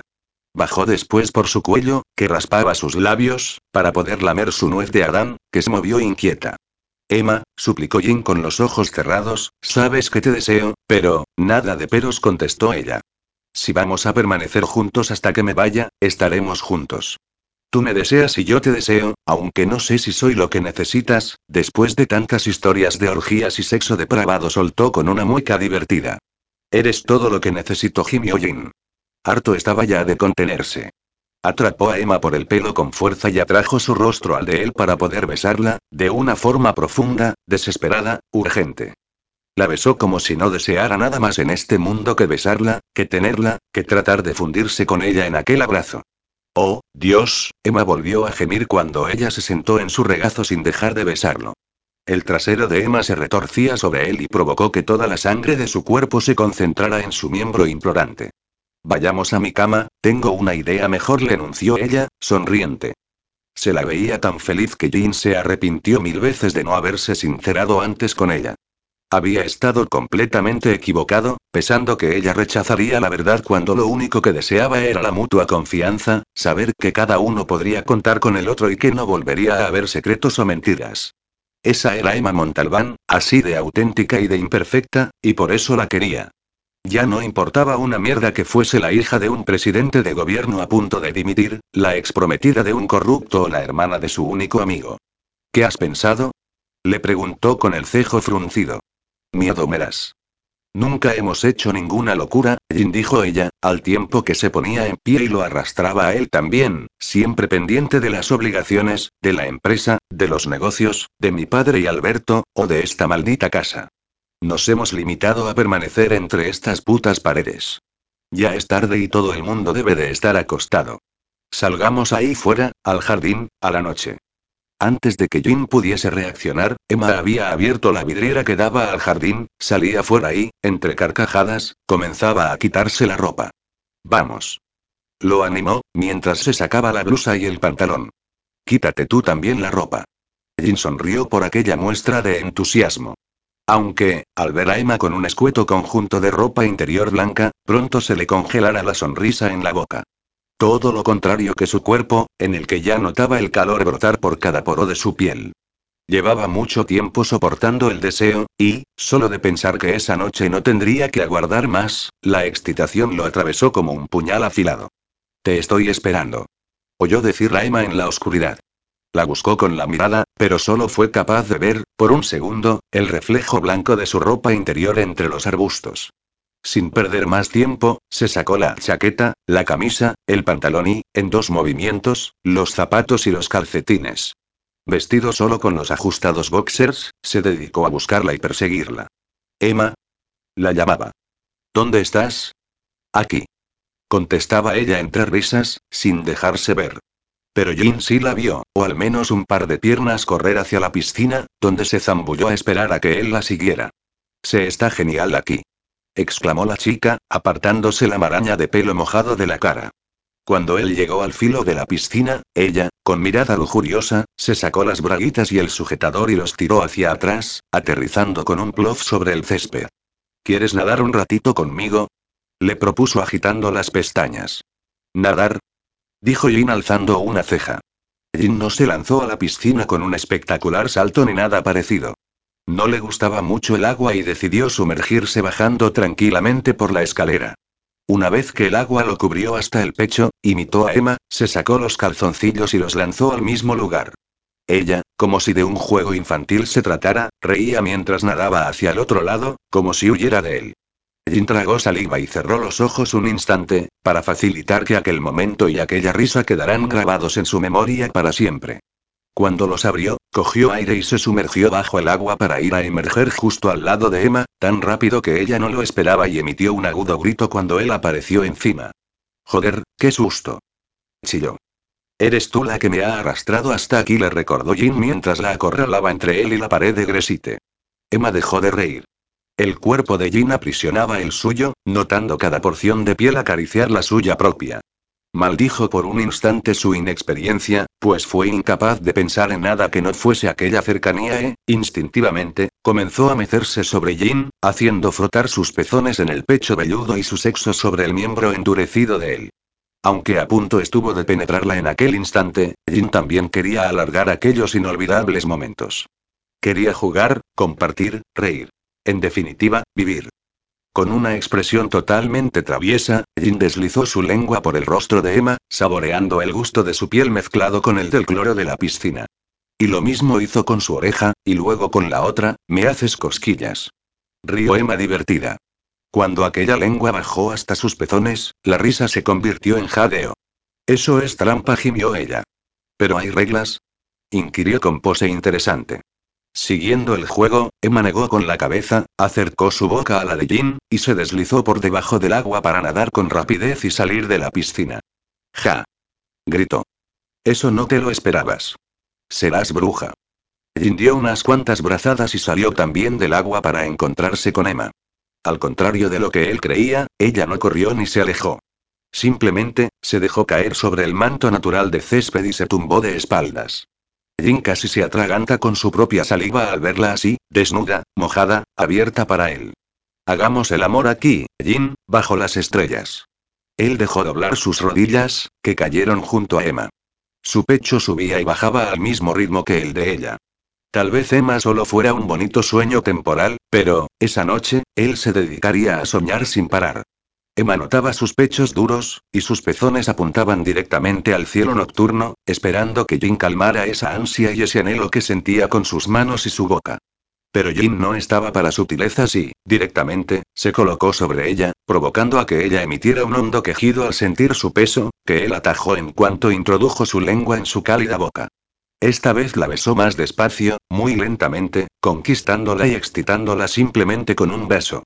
Emma, ansiosa, onduló su cuerpo, elevó sus caderas y, con un enérgico giro, se posicionó sobre Jin para ponerse a horcajadas sobre él. Nunca lo hemos hecho así, gimió Emma, mientras deslizaba sus manos sobre el pecho húmedo de Jin y situaba sus pechos a la altura de su boca. Él los tomó entre sus labios y dientes, y a punto estuvo ella de alcanzar el clímax con esas caricias y el roce de sus sexos. Cuando ella misma estaba aferrando el hinchado miembro para introducírselo en su cuerpo, Jin la detuvo sujetándola por la cintura. Para, para, Emma, y una mierda. Jadeó ella. Si no me lo haces ahora mismo, me muero. Me ha encantado tu plan de aventura, gimió él con una forzada sonrisa, pero, ¿te cuento un chiste? Aquí no hay preservativos. Joder, se lamentó ella, al tiempo que dejaba caer su cabeza en el pecho de él y comenzaba a reír a carcajadas. Mira que somos torpes. También podemos utilizar la imaginación, murmuró Jin. Ante la asombrada y excitada mirada de Emma, Jin, todavía tumbado sobre el césped, la agarró por los glúteos y situó su sexo sobre su boca. En cuanto ella sintió la húmeda lengua entre sus piernas, se movió adelante y atrás, deseosa de la satisfacción final. Aunque, durante un segundo de lucidez, fuera capaz de preguntarle a él. ¿Y tú? ¿Qué pasa con tu placer? No te preocupes por mí, gimió. De reojo, Emma observó cómo Jin tomaba su miembro con una de sus manos y comenzaba a acariciarse. De eso nada. exclamó ella. Podía ser una chica inexperta, pero a veces el instinto es suficiente. Con pericia, volvió a colocar su sexo sobre la boca de Jin, pero dándose la vuelta, de forma que, al inclinarse hacia adelante, pudiese tener el pene de Jin a la altura de su propia boca. Y el instinto los guió. Emma sintió la lengua de Jin penetrar en su vagina y, entre profundos jadeos, se llevó a la boca el excitado miembro. Aquella postura tan excitante, en el jardín, al aire libre. Sentir en su boca aquella dureza, suave y caliente, su sabor picante, nunca creyó que fuera posible tener más de un orgasmo seguido, pero ella los disfrutó, uno tras otro, hasta que sintió el estremecimiento de Jin y los envites de sus caderas. Cuando un torrente caliente estaba a punto de inundar su boca, se retiró con rapidez y utilizó su mano para que él obtuviera su propio orgasmo. Fascinada, observó cómo surgía de un pequeño agujero una cascada de semen que bañó sus pechos y las piernas de Jin. Satisfecha, se dio la vuelta y se tumbó junto a Jin, apoyando la cabeza sobre su pecho y su acelerado corazón. Creo que al final no lo hemos hecho tan mal, comentó Jin tras recuperar el aliento. Un lo abrazó Emma, me gusta lo de echarle imaginación. Lo malo es que ahora mismo damos verdadero asquito. Los dos estallaron en carcajadas al contemplarse tumbados sobre el suelo, con las briznas de hierba adheridas a sus cuerpos, húmedos del agua, del sudor y de los restos de semen. Te invito a una ducha, le propuso Jin después de besarla. En la de tu cuarto indicó ella, resuelta y animada, que es donde guardas la caja de preservativos. ¿Todavía te has quedado con ganas de más? Preguntó Jin, divertido. Quiero que hagamos el amor en la ducha, dijo ella, con sus oscuros ojos brillantes por la expectación, en tu cama, en el suelo, quiero que lo hagamos hasta el amanecer, hasta que estemos tan cansados que no nos podamos mover.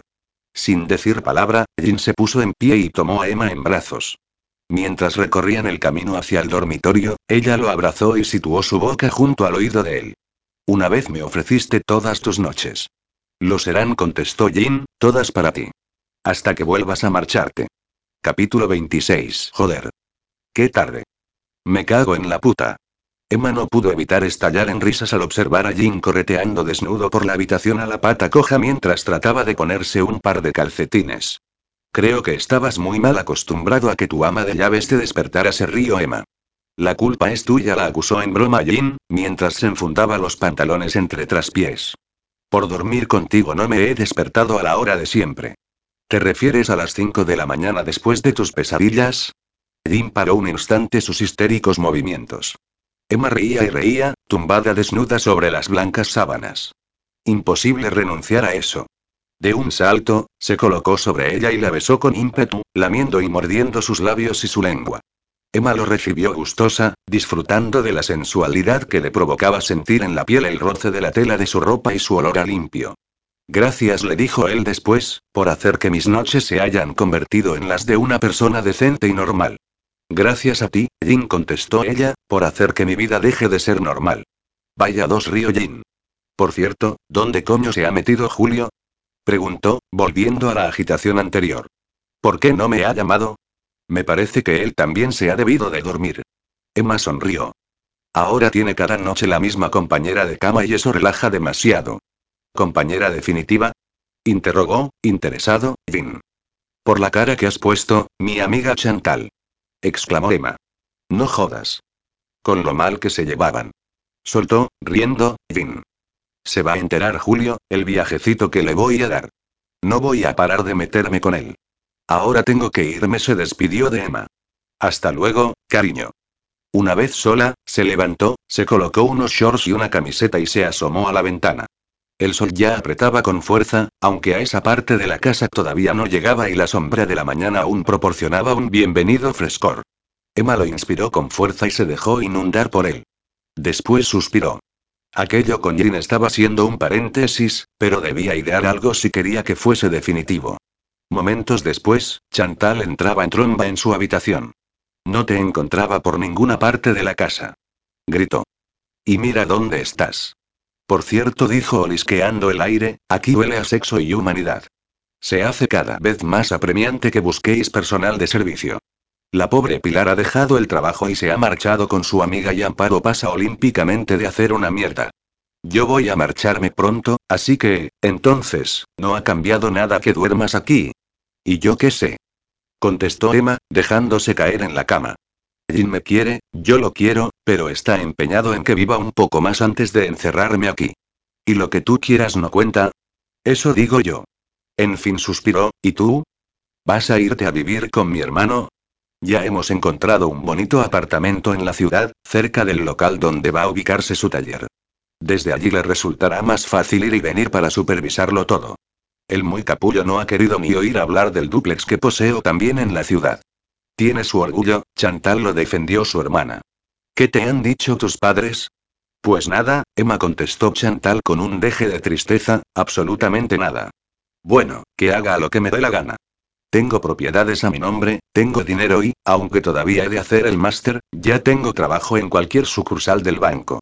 Supongo que han visto el cielo abierto al deshacerse de mí, porque les importo una mierda. ¿Me lo dices o me lo cuentas? Dijo Emma con una mueca torcida. Pero me tienes a mí sonrió, y yo os deseo a los dos que seáis muy felices. El único problema va a ser con los paparazzi. En cuanto descubran la historia de amor entre la chica rica y el chofer de Olsen House, pues, ¿sabes una cosa, Emma? No me importa que hablen de nosotros. En realidad, me parece una bonita historia, y yo estoy orgullosa de ser la protagonista. ¡Ay, cuánto te quiero! Emma la abrazó con fuerza. Mi mejor amiga, ahora mi cuñada, estamos destinadas a estar juntas. Ahora somos más hermanas que nunca, confirmó Chantal todavía dentro del abrazo, pero debo marcharme, le dijo dando un paso atrás. Tengo un montón de cosas por hacer y probablemente esta noche no la pasemos aquí. Ciao, nos vemos mañana. Emma, aburrida, se dedicó a arreglar la habitación de Jin, a prepararse el desayuno y a tomárselo después en el jardín. Estuvo leyendo, bañándose en la piscina cuyos recuerdos de la noche anterior la excitaron y tomando el sol. Después de comer al mediodía un plato de ensalada que se preparó ella misma, Tomás, el jardinero, se presentó ante ella. Disculpe, señora, no encuentro a Amparo, así que le informo a usted de que ya me marcho. Ya he comenzado a desmontar los muebles de la habitación de la anterior señora y seguramente mañana acabaremos de vaciarla. Gracias por avisar, Tomás le dijo Emma. Hasta mañana. ¿Dónde estaba Amparo? La casa se notaba más vacía que nunca. Parecía como si la vida transcurrida entre aquellas paredes y muebles, junto con sus recuerdos, se estuvieran extinguiendo poco a poco. Sin querer, sus ojos fueron a parar a la puerta del dormitorio de Diana. Estaba cerrada, y dentro seguramente apenas quedaba ya nada, pero daba la extraña impresión de guardar algo importante en su interior. Nada, ni rastro de la todavía ama de llaves. Jin tardaría en llegar y aún era temprano, así que Emma decidió, después de bostezar tres veces seguidas, que le vendría bien una siesta después de la noche movidita que había pasado. Ya en la habitación de Jin, cerró los postigos para dejar el ambiente en penumbra y se echó sobre las frescas sábanas. En cinco minutos se había quedado completamente dormida. Una pesada y agobiante sensación la despertó. Algo no la dejaba respirar bien y un olor fuerte y acre inundó su nariz. Emma, desorientada por el largo y placentero sueño, parpadeó para despertar del todo y poder ubicarse. Tras levantarse de la cama, todavía descalza, abrió la puerta que daba al pasillo. Una inmensa ola de humo y calor la cubrió por completo, dejándola aturdida durante unos diminutos instantes. Afortunadamente, reaccionó con rapidez. Dios. Jadeó. Es fuego. Dios mío. Gritó más fuerte. Amparo. ¿Dónde estás? Amparo. El humo espeso y ardiente empezó a hacerle llorar los ojos y a toser. Le picaba tanto la garganta que temió vomitar en aquel momento. Corriendo, fue en busca del baño de la habitación, empapó una toalla bajo el grifo del lavabo y volvió a salir al pasillo con ella sobre la boca, lo que no le impidió dar un grito al ver que las llamas ya alcanzaban la planta superior, dejándola acorralada. Emma. Gritó Amparo, que surgió de entre el humo que ya no dejaba ver nada. Estoy aquí. Amparo, por Dios. ¿Qué has hecho? Le recriminó Emma. ¿Por qué está ardiendo la casa? ¿Qué has hecho, por el amor de Dios? Insistía una y otra vez. Yo no he sido, te lo juro. Contestó la mujer, olvidando ya los formalismos. Cuando he notado el olor a humo, he subido corriendo a esta planta, pero las llamas ya estaban devorándolo todo sin remedio. El ama de llaves comenzó a toser con fuerza y Emma le ofreció su toalla húmeda. Vamos, Amparo. Gritó. Debemos bajar rápidamente. Las mujeres se cogieron de la mano para descender a la planta baja, pero la escalera hacía ya la función de una enorme chimenea y las llamas trepaban por ella, derritiendo la barandilla, que caía hecha cenizas sobre los escalones. No se puede bajar por aquí. Gritó Emma. Tendremos que volver arriba. Antes de huir de las llamas, las dos quedaron un instante atónitas ante la visión que tenía lugar frente a ellas, al otro lado del pasillo superior. La puerta del dormitorio de Diana se abría de golpe, dejando a la vista el interior de la estancia, inundada ya por las llamas. En primer plano, la fotografía de la antigua señora, que cayó al suelo cuando el fuego comenzó a devorarlo, deformando la bella imagen de Diana y transformando su rostro en otro deforme y demoníaco. Unas diabólicas risas parecieron surgir de entre los restos del cuadro e inundaron el aire irrespirable de la mansión. Dios santo susurró Amparo. Ha sido ella. Chilló llena de pánico. Diana ha provocado el fuego. No digas tonterías. Contestó Emma. Lo que tenemos que hacer es salir de aquí. Es la verdad. Continuó gritando la mujer mientras se dejaba arrastrar por Emma. Ya lo oíste. Nadie usó su perfume y nadie se coló en tu habitación con un camisón blanco. Era ella. Diana. Basta. La zarandeó Emma. Diana está muerta. Y ahora, salgamos de aquí. Las dos, sin embargo, emitieron un grito cuando parte del techo de la mansión comenzó a caer sobre la escalera y la baranda de la planta superior. Agachando las cabezas por instinto, corrieron hacia la habitación de Jin, que aún resistía el envite de las llamas. Emma cerró la puerta y colocó la toalla mojada en la rendija del suelo. Vamos, Amparo. Salgamos por el balcón. ¿Estás loca? gritó esta, abriendo al máximo sus ojos. Está demasiado alto. ¿Pretendes intentarlo atravesando las llamas? Preguntó Emma, mientras, con diligencia, abría las vidrieras que daban al jardín. La sensación del aire fresco del crepúsculo entrando por sus pulmones fue como aprender de nuevo a respirar. Ven conmigo, Amparo. Emma pretendía ser la valiente de las dos, pero, al asomarse por el balcón, tuvo que tragarse su propio pánico cuando comprobó la distancia que la separaba del suelo. Sin perder un segundo, intentó localizar cualquier cornisa o agarre por el que poder bajar por la pared, pero no había nada a menos de un metro y más amplio que el ancho de un pie. Ya sé cómo bajar. Intentó contagiar a Amparo de optimismo. Saltaremos la barandilla y apoyaremos el pie en esa cornisa blanca que sobresale hasta llegar al canalón del agua. Nos iremos agarrando a los ladrillos y griega. No. La interrumpió el ama de llaves. Yo no podré hacerlo. Es demasiado estrecha y el canalón está muy lejos. Tenemos que intentarlo. Insistió a gritos Emma. No hay otra alternativa. Intentarlo o morir, tú eliges. No voy a ser capaz de hacerlo, sollozó Amparo. Me dan mucho miedo las alturas. Claro que vas a poder, afirmó Emma con seguridad, aunque no la sintiera realmente. Tú fíjate en mí y me sigues. Luego me coges de la mano, ¿de acuerdo? Verás cómo todo va a salir bien. Yo, gimoteó la mujer, siento mucho haberme comportado tan mal contigo, olvida eso ahora, le ordenó con sinceridad. Concéntrate en salir de aquí. Emma inspiró con todas sus fuerzas antes de pasar una pierna por encima de la barandilla, y después la otra. Se volvió para aferrarse a la baranda y comenzó a dar pequeños pasos hasta que estuvo junto a la pared de ladrillos. No mires hacia abajo, no mires hacia abajo, se repetía una y otra vez. Aunque, por suerte o por desgracia, la oscuridad ya empezaba a hacerse presente y disimulaba un poco la sensación de vértigo. Agarrándose con una mano al pasamanos de hierro, estiró la otra y se asió a una de las filas de ladrillos, clavando hasta las uñas para sentirse más segura. Después, adelantó un pie y lo colocó sobre la cornisa que sobresalía en medio de la pared. Ya tenía medio cuerpo fuera, pero necesitó de todo el coraje y la valentía que pudiese acumular para adelantar el otro medio y quedar aferrada a la fachada. En aquellos momentos no pensaba que pudiese caer, que su cuerpo temblaba como una hoja o que pudiese morir. Solo se concentraba en sus pies y en sus manos, en dar pequeños pasos mientras arrastraba una mano, después la otra. En mover un pie y luego el otro, el corazón le latía violentamente en el pecho y solo oía su respiración. La distancia estaba siendo más larga de lo que creía y las uñas comenzaron a romperse y a sangrar por la fuerza con que las clavaba. Por fin, tuvo a su alcance el bajante del agua.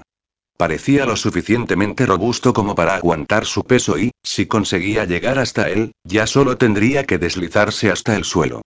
Con un impulso que nunca supo de dónde salió, se lanzó sobre él y lo abrazó con fuerza, con los brazos y las piernas, apoyando ligeramente la punta de los pies sobre el saliente de ladrillos.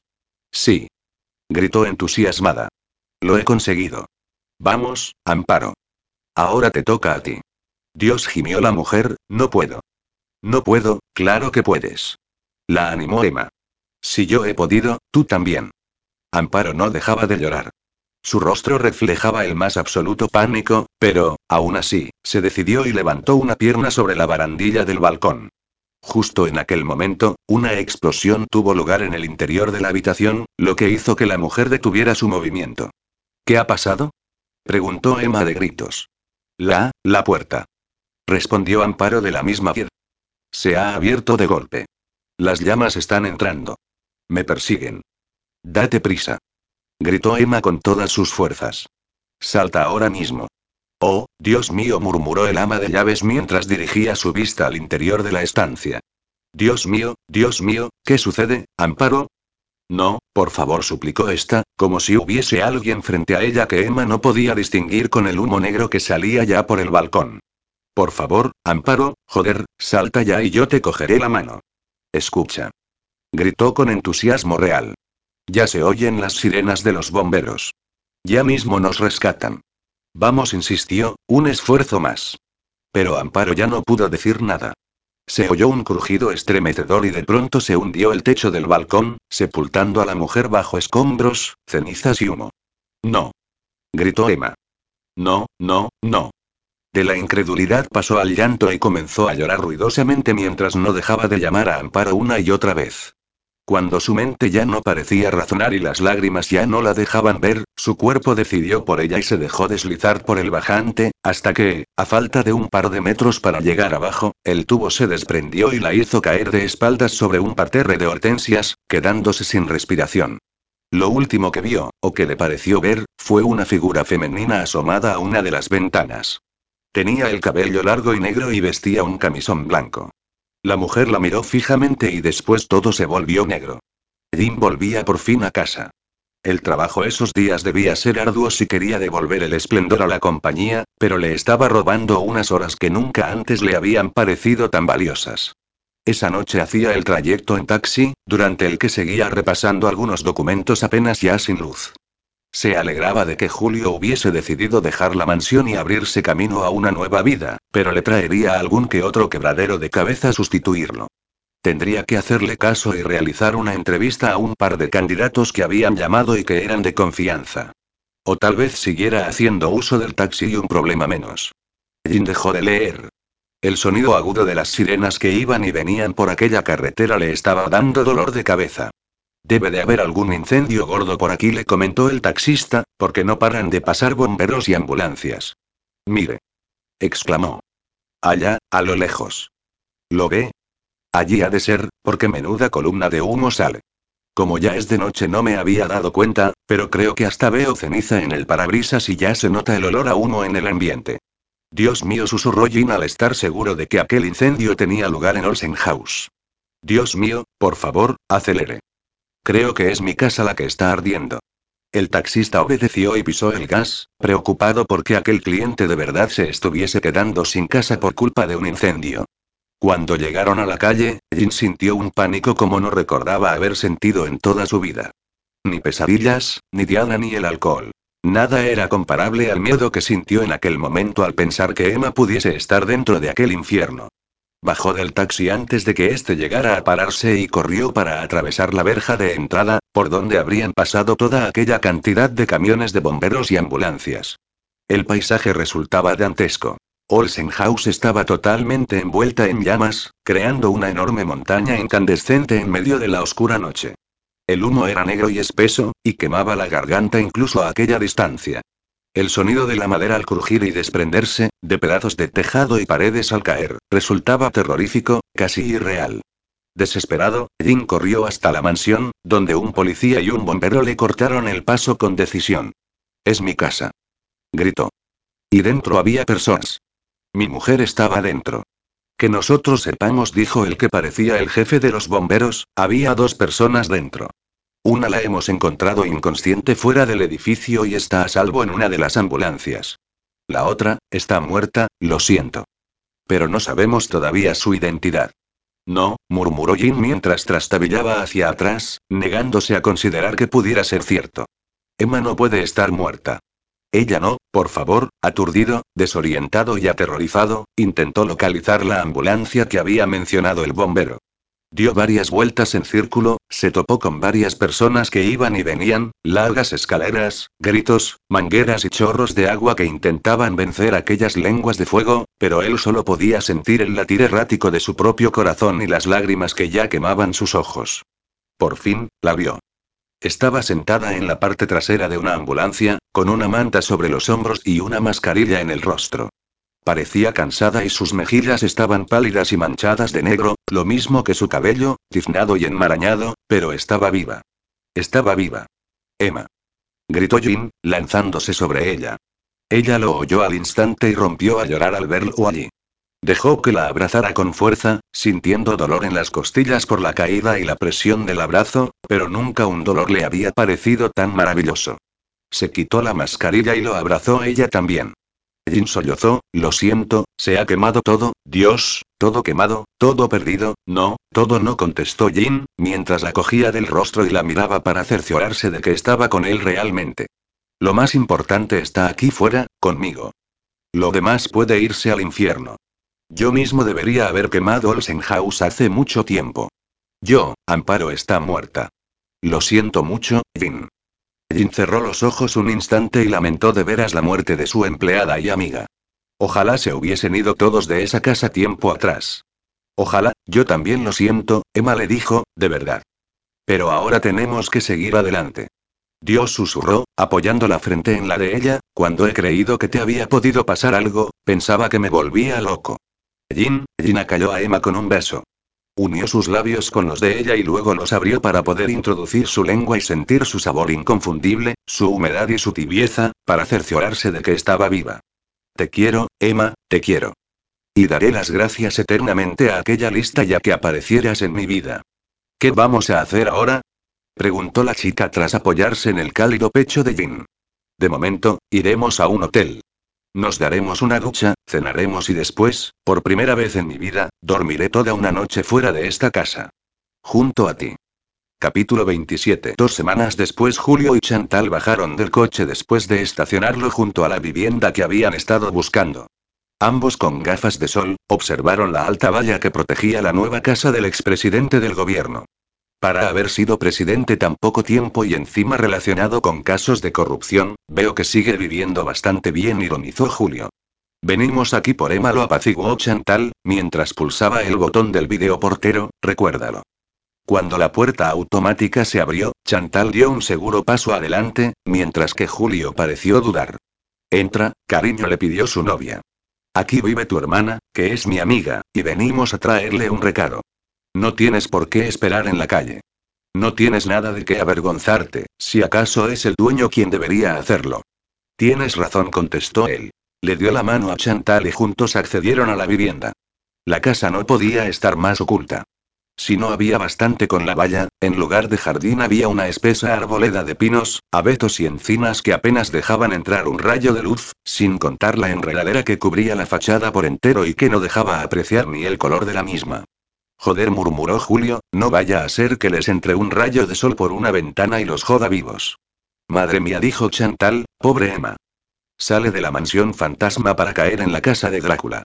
Un sirviente les hizo pasar al salón, donde Miranda departía y tomaba el té con varias mujeres con el mismo aspecto estirado que ella.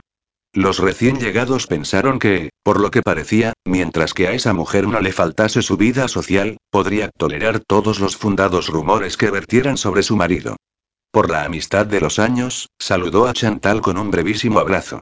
A Julio ni lo miró, como si fuera totalmente transparente. Hola, cielo le dijo Miranda, me alegro de verte. Emma está en su habitación. Romina os acompañará, le indicó señalando a una muchacha del servicio. La pareja la siguió hasta una puerta en el piso superior y accedieron por fin al dormitorio que ahora era el de Emma. Gracias por venir, dijo esta, abrazándolos a los dos. Aunque ya veo que traéis noticias de Jin. Y señaló un sobre que llevaba Julio en las manos. Sí, titubeó su hermano mientras se lo extendía, son los papeles de, del divorcio, ya lo sé. Emma se sentó ante su escritorio y abrió el sobre para extraer la documentación. Un agudo dolor la atravesó de lado a lado cuando descubrió la firma de Jean al final de cada página. Veo que ya estás preparada, dijo Julio al advertir las maletas que se alineaban a un lado de la cama. ¿Cuándo te vas? En una hora. Sabes que puedo llevarte al aeropuerto, propuso su hermano. No es necesario, Julio. El chofer de mi padre me llevará. Además, no me gustan las despedidas en los aeropuertos. Prefiero hacerlo aquí. ¿Vas a firmar eso? Le preguntó Chantal. Pues, ¿es eso lo que quieres? Insistió. La pregunta de su amiga hizo despertar una parte dormida del cerebro embotado de Emma. Recordó lo perfecto que había sido convivir en el hotel con Jin, hasta que, de nuevo, él volvió a recordarle que el curso comenzaba y que debía marcharse a Oxford. No le había pedido que se quedara con él, a pesar de las veces que ella lo sugirió. Maldito cabezota, ¿sabes qué? Le dijo a su amiga.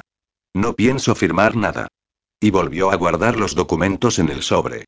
Bien hecho la animó Chantal. Que se dé cuenta el muy capullo de que tú también tienes voz y voto en esto. ¿Me he perdido algo? Intervino Julio. Pues que vas a devolverle esto a tu amigo, comentó Emma, ofreciéndole el sobre, porque no me da la gana de firmar el puto divorcio. Que hubiese venido él a dar la cara. Sabes que lo está pasando mal, Emma lo defendió Julio, pero que desea lo mejor para ti. ¿Por eso me mandó a casa de mis padres de una patada? Mira, Julio dijo poniéndose en pie, tal vez coja ahora mismo un avión para Inglaterra, pero no pienso firmar nada. Vale. exclamó Julio con los brazos en alto. Pero no lo pagues con el mensajero. Claro que no, os voy a echar tanto de menos. Emma rompió a llorar. Nosotros también a ti, expresó la pareja, haciendo un sándwich con Emma en su abrazo. Los dos sembraron de besos las mejillas y el pelo de su hermana y amiga. Yo, creo que voy a esperarte fuera, se dirigió Julio a Chantal, parpadeando para evitar las lágrimas. Que tengas suerte, hermanita. Julio bajó la escalera de la casa, con el único ánimo de salir al jardín a que le diera el aire. O mejor dicho, al bosque de Transilvania. Julio. Una voz relativamente conocida lo hizo detenerse. Su padre salía de su despacho y le cortó el camino que llevaba a la salida. ¿Qué quieres? Soltó con tono hastiado. Pasa un momento a mi despacho. Tengo que decirte algo. Joder, solo será un segundo, por favor, rogó el expresidente. Una vez en el interior, Julio se sintió más incómodo que nunca en su vida. Sería porque jamás en su vida había hablado a solas con su padre. He pasado por momentos realmente difíciles que me han hecho reflexionar, comenzó a explicar el político. Julio emitió una risa irónica que su padre ignoró. No voy a pedirte perdón a estas alturas, ni nada parecido. Solo quiero que sepas que, si en el pasado hice algunas cosas mal contigo, fue porque estuve asesorado por las personas equivocadas. ¿Te refieres a tu mujer y a tu suegro? inquirió Julio, mordaz. Lo que su padre volvió a ignorar. A estas alturas ya no puedo resarcirte, pero me gustaría, al menos, hacer lo que debería haber hecho hace mucho tiempo. Si te refieres a reconocer que soy tu hijo, ya no es necesario, soltó Julio con ironía. Y no creo que otro escándalo vaya de beneficiarte mucho. Ahora mismo ya me importa una mierda lo que la gente pueda hablar de mí, aseguró su padre. Me refiero a algo más personal. Quiero legarte la parte que te corresponde de tu herencia. ¿Para limpiar tu conciencia? No, gracias. Julio, por favor, lo imploró. A Julio le pareció más humano y frágil que nunca. Sé que has demostrado con creces lo que vales y de lo que eres capaz. Incluso se ha enamorado de ti una chica rica y preciosa que también lo ha sabido ver. Hazlo por ella o por los hijos que puedas tener. No quiero tu dinero, replicó Julio con desprecio, y no pienso arrebatarle nada a Emma de lo que es suyo por derecho. También es tu derecho y, si te sirve de algo, lo he hablado antes con ella. Por supuesto, está encantada. ¿Por qué ahora? preguntó desconcertado. No te has dignado en tu vida ni a hacerme una puta visita. Podrías haberme explicado que no podías hacerlo público y yo lo hubiese entendido, pero preferiste dejarme crecer sin padre, convirtiendo mi vida en una mierda. Cada vez que veía a los niños jugar con sus padres, ir con ellos al fútbol o aprender a montar en bicicleta, ¿tienes idea de lo que sentía? Era mil veces peor que pensar que habías muerto. Mi padre no me quería. Lo siento. ¿Que lo sientes? replicó con desdén. Lo peor es que ahora quieras arreglarlo a golpe de talonario, con un dinero que, para colmo, apesta. Sabía que ibas a reaccionar así, dijo el expresidente, lo tenía asumido. Por eso ya te he hecho el ingreso en tu cuenta, y he puesto a tu nombre un par de propiedades que, métete todo eso por el culo. Julio no dejó continuar hablando a su padre. A grandes zancadas, salió del despacho, de la casa y de la propiedad. Chantal ya lo esperaba junto al coche. ¿Dónde estabas? Preguntó ella. Vámonos de aquí, pidió él. Por supuesto, Julio tenía que encargarse de devolverle a Jean el sobre con los papeles del divorcio sin firmar. Cuando él y su novia llegaron al hotel que ahora era el alojamiento provisional de su amigo y ex jefe, Chantal reconoció que sería mejor que lo esperara en el bar de la planta baja tomando un refresco y que fuera Julio quien hablara con Jean a solas. Jean se encontraba en esos momentos sentado en uno de los sillones de la suite, tan quieto y pensativo que parecía un elemento más de la decoración.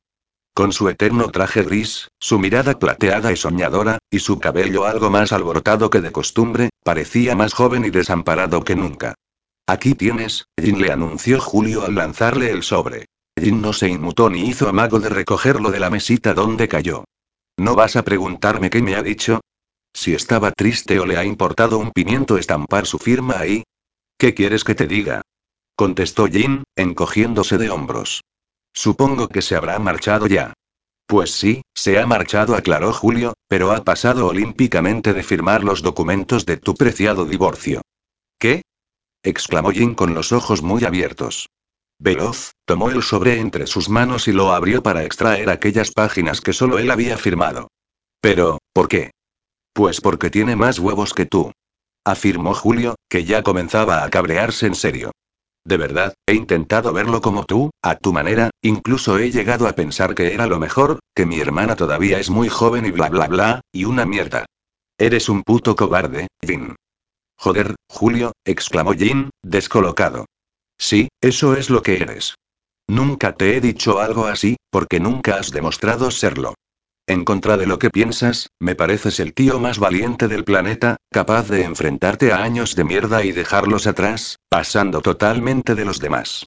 Pero lo acusó con el dedo índice, en esta ocasión, me has parecido un auténtico cobarde. Lo he hecho por ella, Julio. No me parecía justo. Y ahora querrás que te hagan un monumento, ironizó su amigo. Pues como no esculpan una gallina de bronce en tu honor, maldita sea, deja ya de decir sandeces. Explotó Jin. Estarás de acuerdo conmigo en que, a la edad de Emma, no se pueden tener las cosas claras, mucho menos si no se ha vivido como ella. Y también lo estarás en que yo no sé todavía qué clase de compañero puedo ser, porque, en cierto modo, tampoco he vivido. Claro, Julio volvió a ponerse mordaz, y piensas averiguarlo mientras tú vives en Barcelona y ella, en Londres. Esperando a... ¿Qué? ¿A que pase el tiempo? ¿A que pasen los años, esos que ya no vuelven? ¿Para ver cómo después os arrepentís?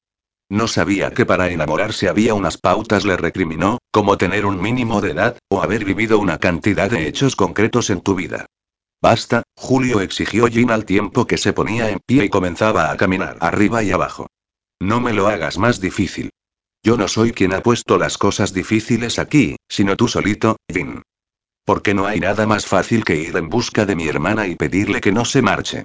Joder, pero, claro, se burló Julio, qué bien quedas diciéndole al mundo que lo haces por ella, que la quieres tanto que la dejas libre y es montón de chorradas, cuando tú y yo sabemos que únicamente lo haces por ti, para no sufrir, por el puto miedo a que ella vuelva a dejarte. Arriesgate, Jin. Le gritó su amigo. Arriesgate y confía en alguien por una vez. Creo que mi hermana ha demostrado que te quiere y que es digna de tu confianza. Igual que yo he decidido cambiar mi vida y encontrar mi camino, tú deberías encontrar el tuyo. Deja ya ese pasado de mierda atrás e intenta ser feliz. Emma y tú os lo merecéis. Jin se dejó caer sobre la mesa y enterró el rostro entre sus manos. Notó la piel de su cara totalmente empapada en sudor y trató de enjugarlo con el dorso de las manos, pero no hizo más que extenderlo hasta su pelo.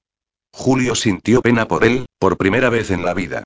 Si no se decidía e iba en busca de Emma, seguramente su vida se convertiría en un simple sucedáneo, en una imitación a vivir que se limitaría a trabajar y respirar. ¿Crees que daría tiempo a pillarla todavía? Preguntó Jim, cuya expresión había pasado del desespero al pánico. Si te llevo yo, sí sentenció Julio con una amplia sonrisa. Pero debemos irnos ya. Sí, sí.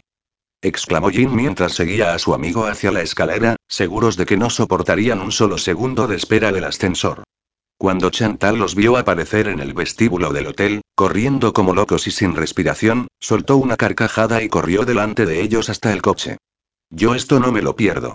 Julio condujo por la ciudad como un experto piloto, sorteando coches, motos, gente, bicicletas, y saltándose los semáforos en rojo con pericia para no estamparse con ninguno de ellos. Seguro que el montón de radares que se apostaban en la carretera de entrada al aeropuerto se pondrían ese día las botas con ellos, pero en esos momentos no estaban como para pensar en multas. Todo esto te pasa, gritó Julio, mientras manejaba el volante con maestría por no hacerme caso el día que te ofrecí la lista, cuando te advertí la primera y más básica norma. Te dije sobre todo, nunca te enamores de las chicas de mi lista. Pero tú, ni puto caso. Emma no estaba en la lista, replicó Jin, agarrándose al asiento por la velocidad. Pero eso tú no lo sabías, contestó Julio. Y te enamoraste de ella nada más tenerla delante. Cuando llegaron a la terminal, Jim bajó del vehículo estando este aún en marcha. Chantal fue a bajar para seguirlo, pero Julio la paró sujetando su manga. Déjalo, le pidió. Dejémosle unos minutos de intimidad. Solo unos minutos de ventaja, aceptó la chica con pícara expresión. Después, no te prometo nada. Emma bufó con fuerza mientras esperaba en la cola del control. Se le estaba haciendo eterna la espera, viendo cómo el detector de metales saltaba cada dos por tres, obligando a más de uno a deshacerse de cinturones y hebillas, o como algunos otros seguían con la manía de llevar agua, zumo o tónico facial en el bolso. A punto estuvo de gritarles para que espabilaran de una vez. A falta de solo una persona para su turno, un revuelo hizo girar la cabeza a más de un viajero, incluida ella. Alguien corría por los pasillos y escaleras mecánicas, lo que llamó la atención inmediata de los agentes de seguridad. Pero quienquiera que fuera el corredor de fondo en mitad del aeropuerto, no se dejó atrapar hasta que llegó a su destino. Y su destino era Emma. Dios, es Jim. Susurró en voz alta. No sabía si reír o llorar y, definitivamente, hizo las dos cosas a la vez cuando lo vio tratando de convencer a varios de sus captores de que aquello que iba a hacer era algo de vida o muerte. Emma, espera. Vociferó. No pases el control todavía. Escúchame un momento. Hagan ustedes el favor, les dijo uno de los policías de hablar fuera de la cola sin entorpecer el control de pasajeros, por favor. Los dos obedecieron y se apartaron de la misma, aunque todo un grupo parecía mirarlos con interés, incluido un tipo con pinta de motero, una señora con dos niños y una anciana que no dejaba de sonreír. Tenían cara de llevar allí tantas horas que debió de parecerle la más entretenida emoción del día. ¿Qué haces aquí, Jin? Le preguntó por fin Emma. Yo, comenzó titubeando él. Todavía respiraba deprisa por la carrera que se había pegado desde la calle, aunque el motivo más fuerte fueran sus propios nervios. Tenía miedo. Más que miedo, pánico. No sabía cómo ni qué decirle a Emma y menos su posible reacción. ¿Qué, Jin? ¿Qué tienes que decirme? Insistió ella, expectante y ansiosa, pero temerosa de que él todavía no fuera capaz de sincerarse con ella. Sé que eres muy joven, se arrancó Jin, al que le temblaban hasta las orejas y aún debes estudiar, conocer gente, a otros chicos, por el amor de Dios, Jin. Gritó incrédula. Dímelo. Quiero que, continuaba dudando mientras se pasaba la mano por el pelo y su cara se cubría por una pátina de sudor. Pídemelo, Jin. No te vayas, por favor, Emma le rogó por fin. Quédate conmigo. Emma soltó una carcajada, aunque sus ojos comenzaran a hacer brotar verdaderos arroyos de lágrimas al mismo tiempo. No tengo ni idea de lo que nos deparará el futuro, prosiguió Jin, pero de lo que sí estoy seguro es de que, sin ti, mi vida volverá a ser oscura y fría. Porque gracias a ti he aprendido a amar, a confiar, a creer. Porque te amo, le confesó, apoyando su frente en la de ella, aunque sé que mereces algo mejor que yo. Tienes razón, replicó Emma, mientras trataba de no tragarse las lágrimas que ya se deslizaban por sus labios, yo merezco lo mejor. Y lo mejor para mí eres tú, siempre has sido tú. Porque no necesito más tiempo ni más fiestas para darme cuenta de que te quiero. Porque, si cojo ese avión y me voy, no volveré a verte en mucho tiempo y ya estoy harta de separarme de ti. Tus estudios en Oxford, se lamentó Jane. Estudiaré aquí, contestó ella, al tiempo que lo rodeaba con sus brazos.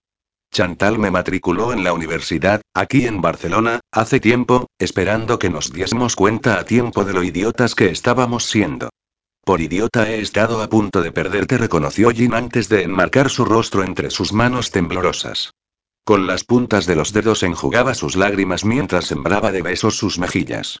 No me perderás, afirmó Emma, correspondiendo a sus besos. Parecían dos sedientos que hubiesen encontrado un oasis tras demasiado tiempo de sed. Pero ya no me voy a conformar con una relación a medias, Vin. Quiero dormir contigo cada noche, despertarme a tu lado. Reír contigo, y llorar si es necesario, porque me cuentes tus secretos y tus miedos. Quiero tus besos nada más empezar el día y cuando acabe, y, si me necesitas o me echas de menos, quiero que me llames, porque yo vendré y te daré ese abrazo que te consuele. Sí respondió Jin, su rostro impregnado de emoción, eso es exactamente lo que yo quiero.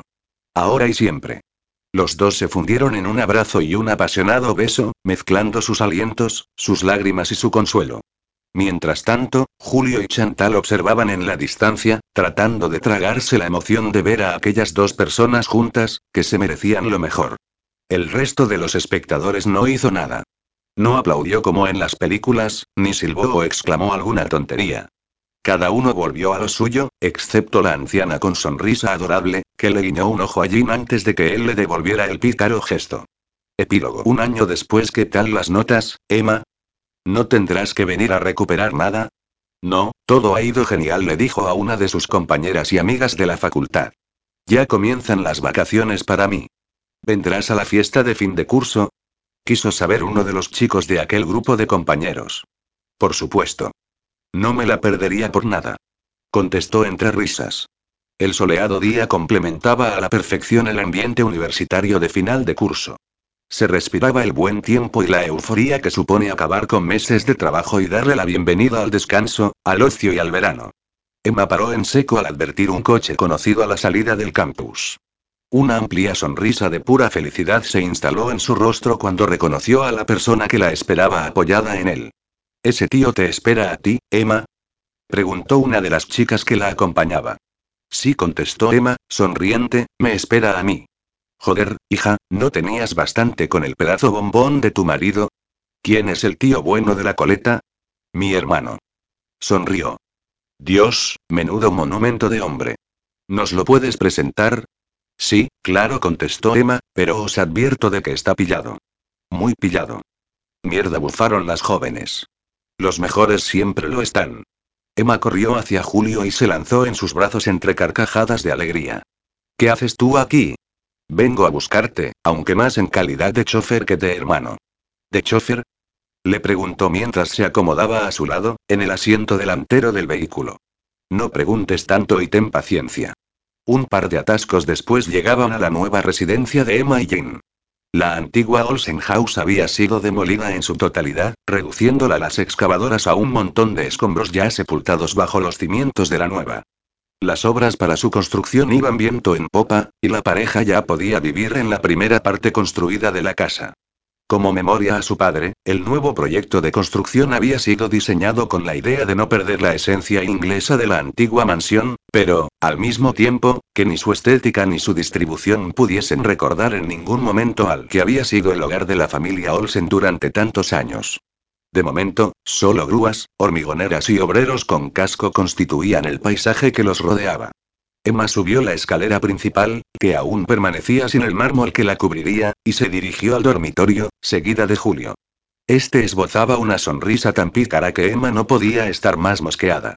Sobre todo cuando entró en la habitación y se encontró a Chantal en su interior. A ver, bufó Emma mientras soltaba el bolso sobre una silla, ¿qué está pasando aquí? Nosotros nos limitamos a seguir la petición de tu marido, contestó su amiga. Parece ser que hoy hace exactamente cuatro años que os conocisteis. Se ha acordado. Susurró Emma, emocionada. Eso parece, anunció su cuñada, por lo que el primer paso será que te des una ducha mientras yo preparo la ropa que te vas a poner. Entre empujones por parte de Chantal, y preguntas sin respuesta por parte de Emma, esta entró en el baño y se dio una rápida ducha.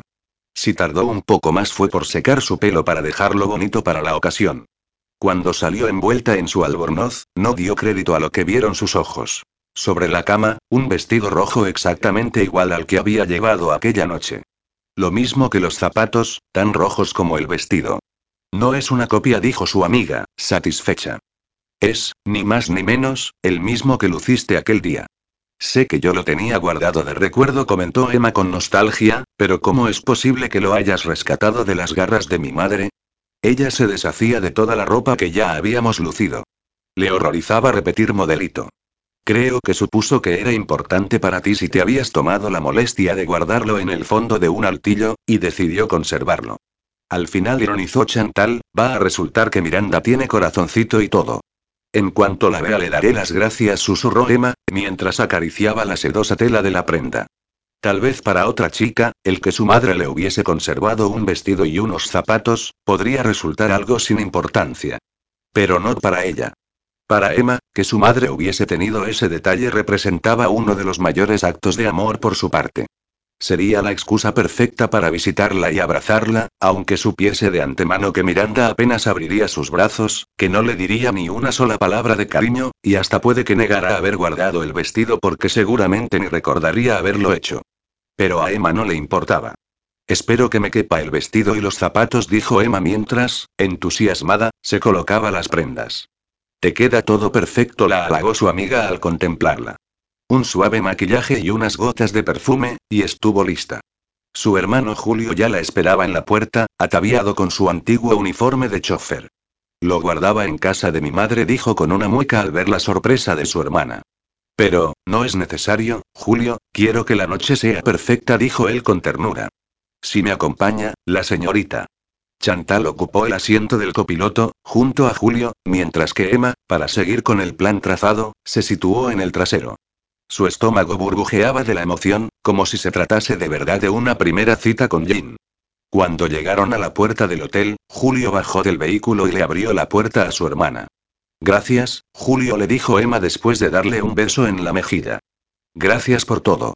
Gracias a los dos, añadió mirando a su amiga, que la observaba con emoción contenida. Emma no preguntó dónde se encontraría Jean, porque ya lo imaginaba. Accedió por la suntuosa entrada, cubierta de luces y marquesina, llegó hasta el salón de actos donde aquella lejana noche había tenido lugar el mitin de su padre y a partir de ahí realizó el mismo recorrido. Sin poder contenerse más, comenzó a correr a través del largo pasillo. La vaporosa falda de su vestido rojo ondeaba tras ella, lo mismo que su largo cabello rubio, lo que le provocaba la sensación de ir volando. Cuando llegó a la cristalera que separaba el edificio del jardín, paró y se mantuvo unos instantes tras el cristal. Tuvo que repetirse a sí misma varias veces que no estaría bien estropearse el maquillaje de los ojos, así que reprimió las ganas de llorar. Gina esperaba en el mismo lugar de hacía cuatro años, sentado solo en aquella mesa apartada, en un rincón de la terraza jardín. También había gente en el resto de las mesas, hablando, riendo y tomando una copa. Jin tenía ante él un vaso de zumo de arándanos. Hasta el último detalle. Era como si el tiempo hubiese retrocedido. Como si nada hubiera interrumpido la felicidad de aquella noche.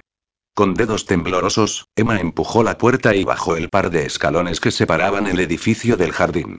Caminó, de nuevo tratando de que sus tacones congeniaran con la gravilla del suelo, y una emoción indescriptible la embargó al oír de fondo la misma música de aquel día su todavía cantante favorito, Shawn Mendes, y su preciosa Life of the Party. Dos y siguió pareciéndole tan apropiada para ellos dos, el corazón de Emma dejó de latir cuando Jin se levantó, aunque estuviese a punto de reír cuando observó de nuevo caer su silla por el torpe movimiento. Parecía tan nervioso como ella, aunque en sus preciosos ojos grises, algo, o mucho, había cambiado. La tristeza que los cubría y la oscuridad que los rodeaba tiempo atrás habían sido sustituidas por una nueva y brillante luz. Tal vez la de la ilusión. La que por aquel entonces no tenía. Emma sintió agitar miles de mariposas en su pecho cuando ya estuvo a su altura y se miraron. Hola, ¿me esperabas? Le preguntó. Estaba incluso más nerviosa que cuatro años atrás. Sí, te esperaba a ti, contestó él. Por supuesto que Jean también estaba nervioso. Volver a ver a Emma aparecer por aquella misma puerta había supuesto casi un shock para él. Solo durante unos instantes, tuvo que tragarse un atisbo de tristeza, al pensar en que aquella noche se hubiesen podido conocer de verdad, y ahorrarse el tiempo que estuvo sin ella.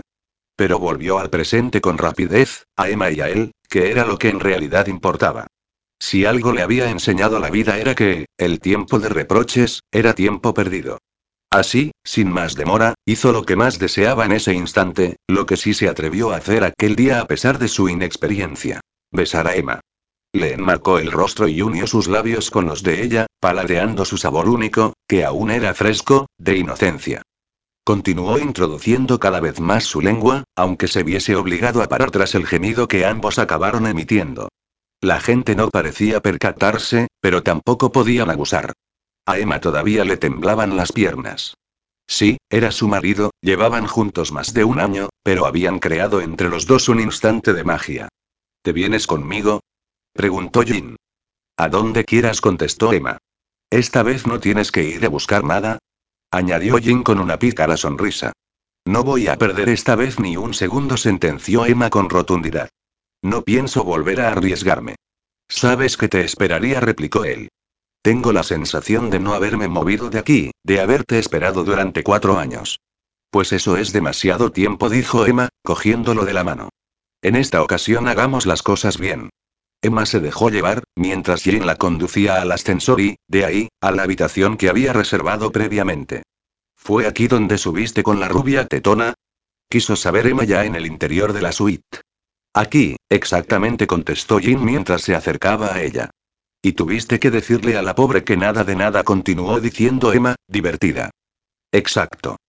Jin le dio la vuelta y bajó la cremallera del vestido, obligando a la vaporosa prenda a caer al suelo para formar un rojo charco alrededor de los pies de la chica. Después volvió a girarla hacia él y fue ella, entonces, la que comenzó a desvestirlo.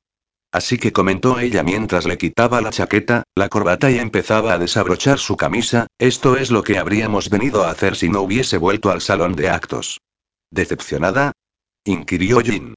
Pues, no sé. Eso habrá que verlo. Había transcurrido todo un año en el que habían compartido muchos momentos de pasión, con los que ambos habían aprendido y experimentado, juntos. Ahora, cada uno sabía exactamente qué le gustaba al otro, cómo hacerlo vibrar.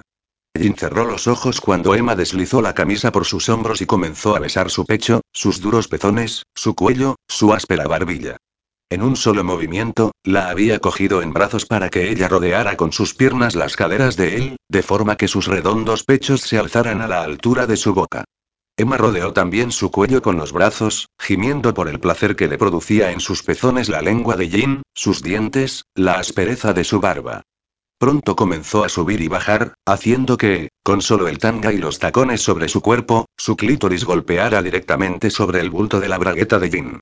Oh, Dios, Jin gimió Emma, sabes que esa es la parte más sensible de mi cuerpo, que me derrito en cuanto me rozas. ¿Te refieres a tus tetas? Preguntó él divertido. Capullo jadeó ella. Te vas a enterar. Inclinando la cabeza para besarlo y poder distraerlo, bajó también una mano para introducirla por la cintura del pantalón y buscar su miembro, que estaba grueso, suave y caliente. Emma, lo había conseguido. Emma rió a carcajadas cuando Jin trastabilló hasta que los dos cayeron sobre la cama. A una velocidad supersónica, se deshizo de los pantalones, calzoncillos, zapatos y calcetines, mientras Emma se arrancaba el tanga y se arqueaba sobre las sábanas, impaciente por sentirlo sobre ella. Todavía necesitaban más tiempo, más noches de pasión y sexo para poder controlar el ansia que los devoraba, por todas las veces que la habían contenido. Oh, cariño, gimió Jin cuando, por fin, se instaló sobre el cuerpo de Emma.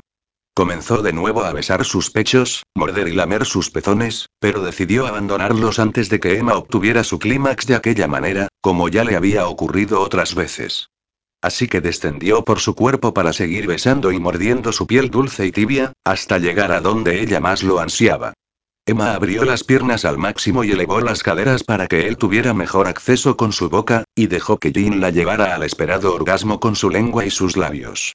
Después, volvió a ascender por su cuerpo y solo tuvo que encajar sus caderas para que su miembro se deslizara con facilidad dentro de ella. Cogió sus manos y buscó su boca, para poder besarla mientras tanto, embestirla con la lengua al tiempo que lo hacía con sus caderas. Ambos llegaron al clímax con solo unos envites más. Con el tiempo, aprenderían a alargar el placer.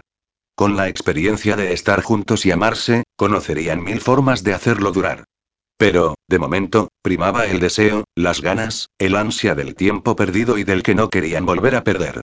Mira, dijo Jin, una vez restablecida la respiración y acomodado junto a Emma, los dos desnudos y con las sábanas revueltas, tengo una cosa para enseñarte. Jin estiró su cuerpo hacia el suelo y sacó una hoja de papel doblada del bolsillo de su chaqueta. Se la ofreció a Emma en espera de su reacción. ¿Qué es esto? preguntó ella, con la cabeza apoyada en el pecho de él. Tienes el privilegio, le explicó con una sonrisa de ser la primera mujer que tiene acceso a esa lista. La lista que me confeccionó Julio hace ya más de cuatro años. Pero dijo Emma, frunciendo su ceño al tiempo que se incorporaba sobre Jim, yo estoy en la lista. Claro, yo mismo te añadí. No estabas en esa lista y era algo que no podía ser. Te he puesto la primera. Porque ese es tu lugar. Gracias, cariño, pero ya la puedo romper. Por supuesto, contestó Jin mientras observaba divertido a Emma hacer pedazos la hoja de papel. Ahora eres solo para mí, sentenció ella, levemente enfurruñada, mientras volvía a abrazarse a su cuerpo, y yo para ti. Esta y todas las noches que vengan serán exclusivamente para mí. Eso ya lo sabes, contestó Jin, de nuevo acomodándose sobre Emma. Hace tiempo que dejé de caminar solo. Hace tiempo que decidí que todas mis noches serían para ti.